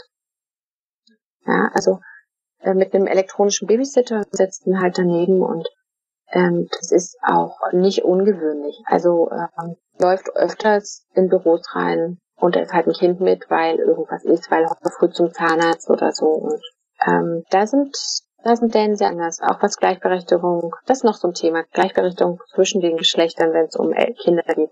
Da ist das hier ein paar Lichtjahre vor Deutschland oder Österreich. Was die Verfügbarkeit und auch die Akzeptanz betrifft, oder? Also dass Männer auch längere Zeit. Ja, dass du dass du halt, ähm, also bei uns ist es nicht verpflichtend, das ist ja in Schweden, dass Männer auch in Elternschutz gehen quasi oder in Elternzeit gehen. Aber ähm, die meisten Kinder in Dänemark stammen äh, von Eltern, die getrennt leben. Also es ist nicht normal, dass deine Eltern verheiratet sind. Also vom typischen 50-50 sind wir in Dänemark schon weit weg. So 50 Prozent aller Ehen werden geschieden von dem.